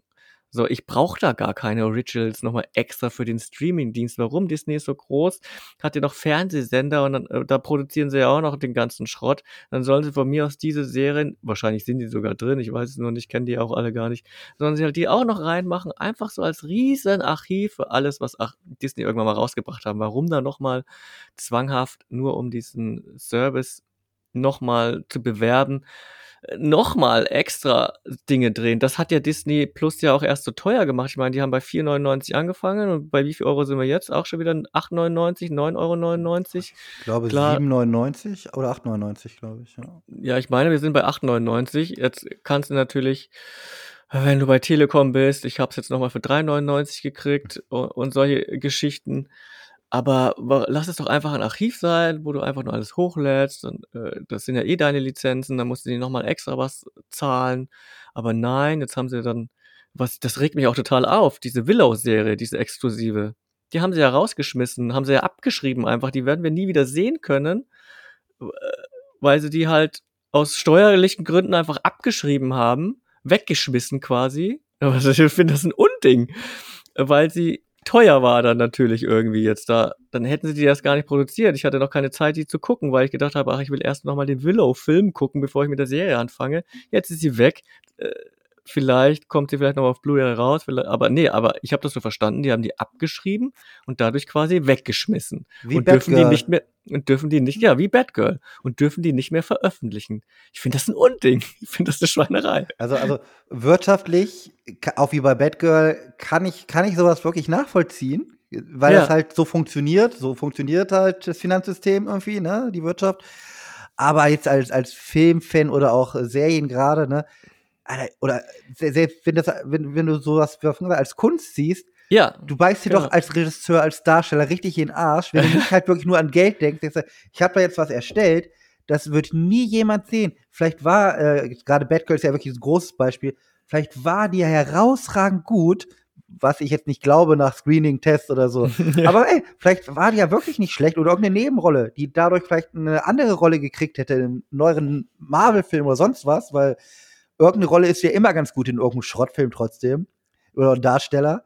Das, da werden Chancen einfach verbaut, weil dann das Geld wichtiger ist als, als dieses ähm, Produkt selber. Ja. Und das ist halt wirklich schade. Vor allem, wie viele schlechte Filme gibt es, die nie Geld eingespielt haben, aber dann über die Jahre dann doch irgendwie Kultstatus äh, erreicht haben äh, und dann vielleicht dadurch nochmal Geld verdient haben. Das glaube ich jetzt bei so einer Serie wie Willow nicht. Das ist ja dann trotzdem stark Mainstream. Das äh, wird kein Kult aufbauen. Aber trotzdem das einfach wegzuschmeißen, das ist für mich schon fast gleichbedeutend wie mit Bücherverbrennung. ne? Das ist für mich schon ein Kunstwerk und äh, manche Menschen haben da schon ernsthaft dran gearbeitet, zu sagen, ja, wir schreiben das jetzt ab, weil das Wegschmeißen billiger ist, als es weiterhin zu zeigen. Da frage ich mich, warum gibt's da dann nicht, warum kann man das nicht einfach verschenken? Dann sollen Public Domain machen oder was auch immer hier. Äh, also das wäre wär bei, vor allem das ist ja Lucas. Das, also ich, ich möchte mal wissen, was George Lucas dazu sagt. Der, der hätte das, also der hat ja seine Firma mehr oder er hat vier Milliarden gekriegt für sein, sein, seine Firma, ja. Ist viel Geld, aber er hätte deutlich mehr kriegen können. Und ihm war wichtig, es zusammenzuhalten. Ihm war wichtig, das Gesamtkunstwerk zu erhalten und ihm war wichtig, dass später keine Streitigkeiten entstehen wegen Lizenzgeschichten, weil die eine Firma von ihm hat die Sounds entwickelt, die andere Firma hat die Sets entwickelt und dieses und jenes und äh, deswegen hat er ja alles als Gesamtpaket verkauft, weil nicht, dass dann einem gehört äh, Industrial Light and Magic, ne, als eigenständiges Unternehmen und Disney gehört dann nur die Star Wars Filme, dann muss Disney weiterhin Lizenzen an Industrial Light and Magic zahlen für Effekte und sowas. Dann hat er gesagt, nee, ich lasse das jetzt zusammen, ihr müsst alles oder nichts kaufen, damit es dann nicht hinterher äh, nochmal ein Star Wars Universum zerrissen wird. Und ich möchte auch, und das hat er, glaube ich, sogar zusichern lassen, hier diese ganze Fanfiction, der war ja nie, also klar hat er auch mal Leute verklagt oder sowas, aber die, was die Fanbase ist, dürfte schon echt viel anstellen mit diesen ganzen Star Wars Sachen. Äh, die, die Töne einfach verwenden und sowas. Und der hat äh, das total gefördert. Und ich, ich möchte wissen, was der dazu denkt. Das Willow ist ja auch aus seinem Universum, dass Disney da was nachdreht und das dann einfach wegschmeißt. Das, also ich würde da aus, ich würde da Amok laufen.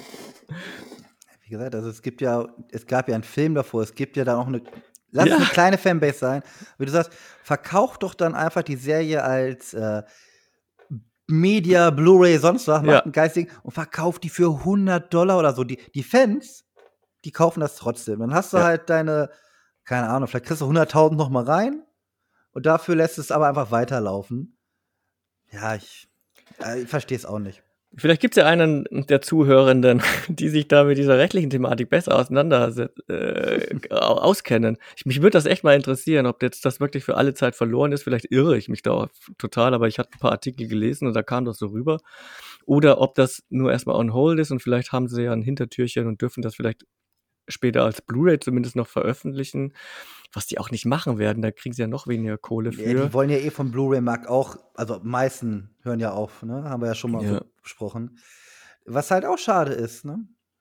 Also ja, meiner Meinung nach. Siehst du, hätt, hättest du dir vorher eine Blu-ray geholt, der Staffel, hättest du gucken können. Filme keine. sammeln, ja oder nein? In dem Und, Punkt dann ja. Hot oder Disney-Filme sammeln lieber ja, weil Disney schmeißt, also jetzt mal ohne Spaß, die schmeißen öfter was von ihrer Plattform wieder runter, was sie gerade erst drauf haben. Es war auch wieder irgendein Film, auch Eigenproduktion, den haben sie draufgekommen, haben sie auch wieder runtergeschmissen. Also jetzt nichts wirklich Gutes, glaube ich, aber ja, die haben einige Dinge einfach abgeschrieben. Also ja. Willow ist so das bekannteste Beispiel, was sie weggeschmissen haben. Aber äh, es gibt auch einige andere Dinge. Und ja, und sie haben auch viele Classics jetzt runtergeschmissen, weil äh, die einfach zu selten geguckt werden, aber sie ja wohl trotzdem dann irgendwie äh, Lizenzgebühren oder was auch immer weiterhin zahlen müssen, nur um es vorhalten zu können. Ja, es ist, das ist vor, vor allem zu teuer, lächerlich. Macht einfach wieder vernünftige Filme, hm. die Leute auch gucken wollen im Kino und nicht irgendein Real-Life-Dreck oder irgendwas, was auch kein Schwanz sehen will, als Trickfilm. Ich muss sagen, wie gesagt, Elemental fand ich super schön, konnte man wieder ansehen. Ist nicht top-notch Pixar, ne, weil storytechnisch geht da noch mehr bei denen, aber es sah wieder schön aus. Äh, Wasser lief, aus den Augen. Das war schön.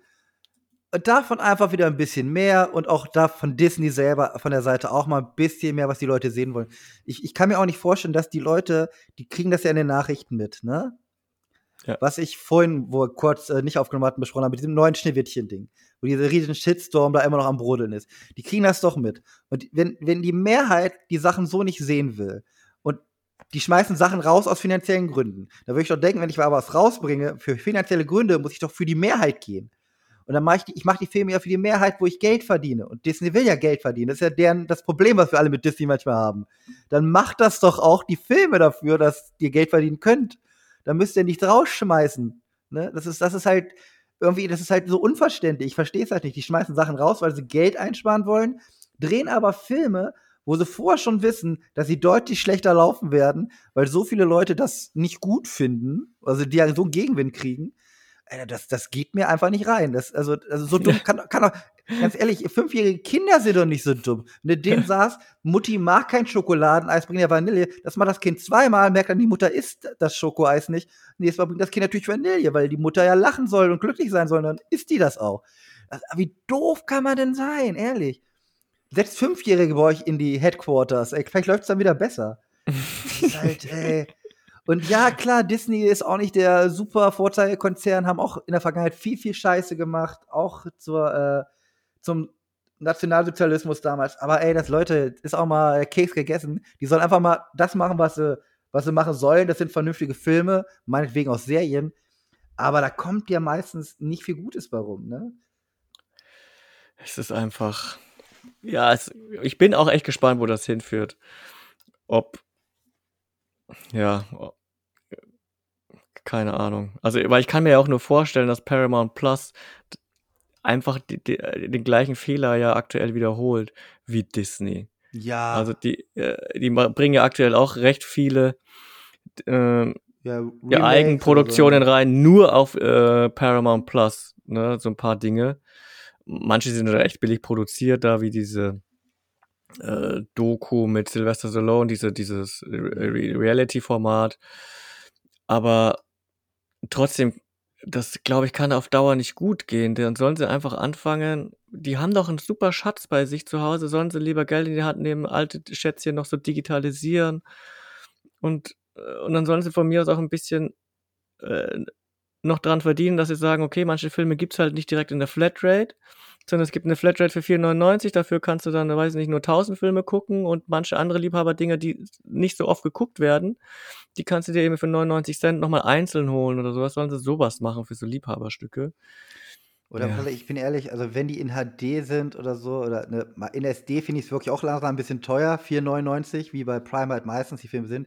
Mhm. Wenn da ein Film ist, den ich unbedingt gucken will, zahle ich dir auch diese 5 Euro dafür. Das ist Ja. mir auch scheißegal, ne, beim. Dann, dann, dann, dann mach das, mach das bei Paramount, dann, dann nimmt man die immer noch. Aber teilweise findest du auch Sachen immer noch nicht drin, weil sie die noch nicht reingepackt haben. solche Aber man weiß, ah, das gehört zu Paramount, das ganze Franchise. Ja, Und dann fehlt dir von neun Teilen, fehlt dir der sechste oder so. Und dann denkst du, euer Scheiß Ernst, wo kriege ich den? Nirgendwo im Moment. das Na, ist das auch bei der Scream-Reihe ist das doch jetzt, ne? Weil ich dachte, du hast jetzt alle Scream-Teile irgendwie äh, Ja. reingezogen und ich dachte, ach komm, kannst du auch nochmal anfangen. Dann habe ich gesehen, der fünfte Teil ist nicht dabei. Also der sechste ist drin, aber der fün- also, also eins, zwei, drei, vier und der fünfte Mhm. ist nicht drin und dann sechs. Dachte ich, na toll, dann brauche ich jetzt gar nicht damit anfangen, wenn sie alle Ja. sagen, der fünfte gehört mit zu den besten und man braucht den, um den sechsten zu äh, verstehen. Ja, oder ich habe ich hab mir jetzt auch, im Saw habe ich ja alle Teile auch nachgewatcht. Mhm. Ne? Da sind auch welche, die sind halt dann da umsonst bei ein paar Anbietern. Also das war jetzt auch nicht direkt Paramount. Äh, und dann ist wieder, musste wieder auf einen anderen und gucken, habe ich da überhaupt noch einen Probemonat oder sowas oder noch sieben Ja. Tage kostenfrei? Nee, nicht. Okay, dann muss ich jetzt dreimal teilweise wirklich 5 Euro zahlen, damit ich die noch gucken kann. Und dann sind die natürlich auch, ey, ich habe da ja nichts dagegen, aber ganz ehrlich, dann sind die A, beschissen geschnitten, der eine ist komplett verschnitten, ne? der, der geht einfach mal 20 Minuten, fast weniger als normal und ist dann komplett auf Englisch. Wo ich dann denke, wenn ich schon so viel bezahle dafür, dann will ich ihn weder ungeschnitten haben und auf Englisch, weil Originalton ist meistens wirklich besser, oder wenigstens die Möglichkeit, dass ich einen Untertitel kriege, der aber bei dem Film, wo ich die spreche, der war so schlecht untertitelt, dass da teilweise Wörter im Untertitel standen, die gibt, das sind keine deutschen Wörter. Also, dass noch nicht mal Mühe gemacht worden. Denke ich mir, Leute, und dafür. Schon eine automatische Übersetzung wie bei YouTube. Ja, sowas ekliges. Ich dachte mir so, nee, das ist doch widerlich. Ja, also, ja. Aber Streaming ist immer. Aber gut, äh, als, dann bist du ja auch kein echter Sammler, wenn du nicht die ganzen äh, Saw-Teile dann zu Hause hast. Dann musst du doch so eine Oh. Box haben. Muss ich so eine Box haben, klar. Wieso streamst du das überhaupt?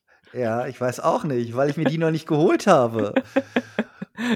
Und weil, ach, ist auch egal. ich werde mir als nächstes werde ich mir meine Box von Wrong Turn werde ich mir jetzt rewatchen. Da bin ich mal gespannt drauf. Da habe ich nämlich alle auf Blu-ray und da habe ich kein Problem. Oder Amityville Horror. Super langes Franchise, glaube zwölf Teile, will ich unbedingt alle gucken. Bin jetzt die ersten drei durch.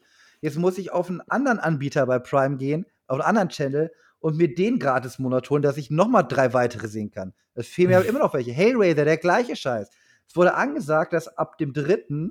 Oktober, dass es Inferno und Deda, das ist jetzt für ne, Special Nerds hier im Horrorbereich, dass es die da gibt auf Paramount Plus. Nein, gibt's eh immer noch nicht. Also zumindest habe ich gestern gesucht wie ein Bekloppter. Nein, haben sie nicht. Ja, oft gibt es die Dinge dann nur in den USA und dann nicht in Deutschland. Ja, aber ich habe auf einer deutschen Seite, ja, gucke ich hier mal vor für die Woche, Ach was jetzt so rauskommt. Und da dachte ich so, ihr dummen Ärsche, darum habe ich extra den nicht geguckt. Und was ist jetzt? Die haben Deda, also ja, den, den einen Teil, den haben sie komplett rausgenommen. Den kann ich noch nicht mal mehr leihen. Wollt ihr mich verarschen? Ich muss den rewatchen. Guck mal, so wirst du nämlich ins illegale Streaming gedrängt. So sieht's nämlich aus. Die glauben doch nicht, dass ich mir den, den Teil, der wahrscheinlich auch beschissen ist, dass ich mir den einfach noch, noch nicht mal für 9 Euro würde ich mir den kaufen. Aber wahrscheinlich sieht's so aus. Ich muss da ja noch mal Amazon durchgehen. ähm, so ein Dreck. Das war heute eine richtige schöne Rage-Folge. Über alles abgeraged. Ja, so- After Streaming Services. Ja. Aber Wes Anderson kam ganz gut weg. Wes Anderson, äh, ohne Scheiß, das ist ein bisschen, ja, nicht mein Goat, da bin ich schon doch eher bei Tarantino. Aber Anderson gibt's auch nichts, was ich wirklich schlecht finde. Wie gesagt, Asteroid City werde ich mal gucken, dass ich den jetzt spätestens zu Weihnachten, wenn ich den irgendwann gesehen habe, dann kommt er im Streaming oder auch zum Bestellen endlich. Ähm, aber ansonsten finde ich die alle ganz gut. Ja. Kann man gut Ja. machen. Man muss halt diesen Stil auch mögen und dieses kruden, kruden Humor. Ne? Ist auch nicht das Einfachste. Wie du gesagt hast, ist so, so Liebhaberding halt auch. Ja. Wenn ihr noch nie einen Wes Anderson-Film gesehen habt, dann weiß ich nicht, mit welchen sollte man anfangen. Die sind ja nicht chronologisch oder sowas, ne? Also das, man muss den einen nicht ohne den, also man kann den einen sehen, ohne den anderen gesehen zu Aber haben. Aber ich- ich, finde Royal Tenenbaums war schon gut zum Einstieg oder Moonrise Kingdom. Ähm, Ja, Ja. also dieser ist oh, schwierig. Äh, zum Einstieg, ja, doch, so Moonrise Kingdom und Royal Tenenbaums ist aber schon easiger. Dann würde ich aber auch gleich dann schon irgendwie nachgehen mit Grand Budapest Hotel. ja, der auch, ja. Und ähm, wer dann doch ein bisschen was anfangen kann, äh, weil ich den auch von der Story her gar nicht schlimm fand, den hast du leider noch nicht geguckt, weil der auch sehr geradlinig sogar ist Mhm. und ne, ist der fantastische Mr. Fox wirklich. Ist halt Okay. Stop Motion. Der hat aber diese Story, wie gesagt, das ist Oceans 11, Wes Anderson Stop Motion Style. Macht halt Spaß. Ich würde sagen, die Zuhörenden schreiben uns mal in die Kommentare, welchen Wes Anderson-Film sie schon gesehen haben, welchen sie am besten fanden und ob es Regisseure gibt, die äh, ähnlich schön abgedrehte Filme machen, die wir vielleicht gar nicht so auf dem Schirm haben oder die gerade im Kommen sind.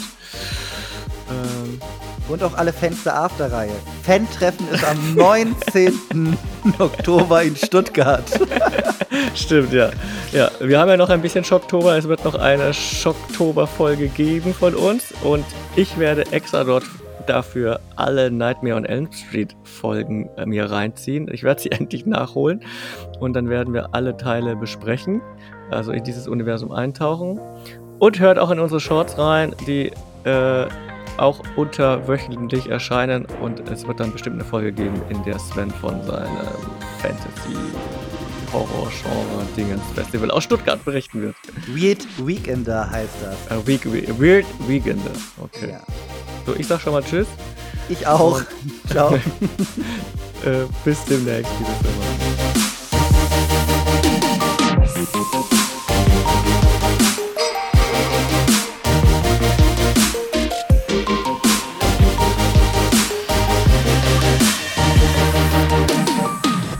Oh ja, äh, das war's auch schon wieder für heute mit einer weiteren abwechslungsreichen Folge der Filmaffen. Hört auch das nächste Mal wieder rein. Bis dahin folgt ihnen gerne auf Instagram und bewertet fleißig bei Spotify, iTunes und überall, wo es gute Podcasts gibt.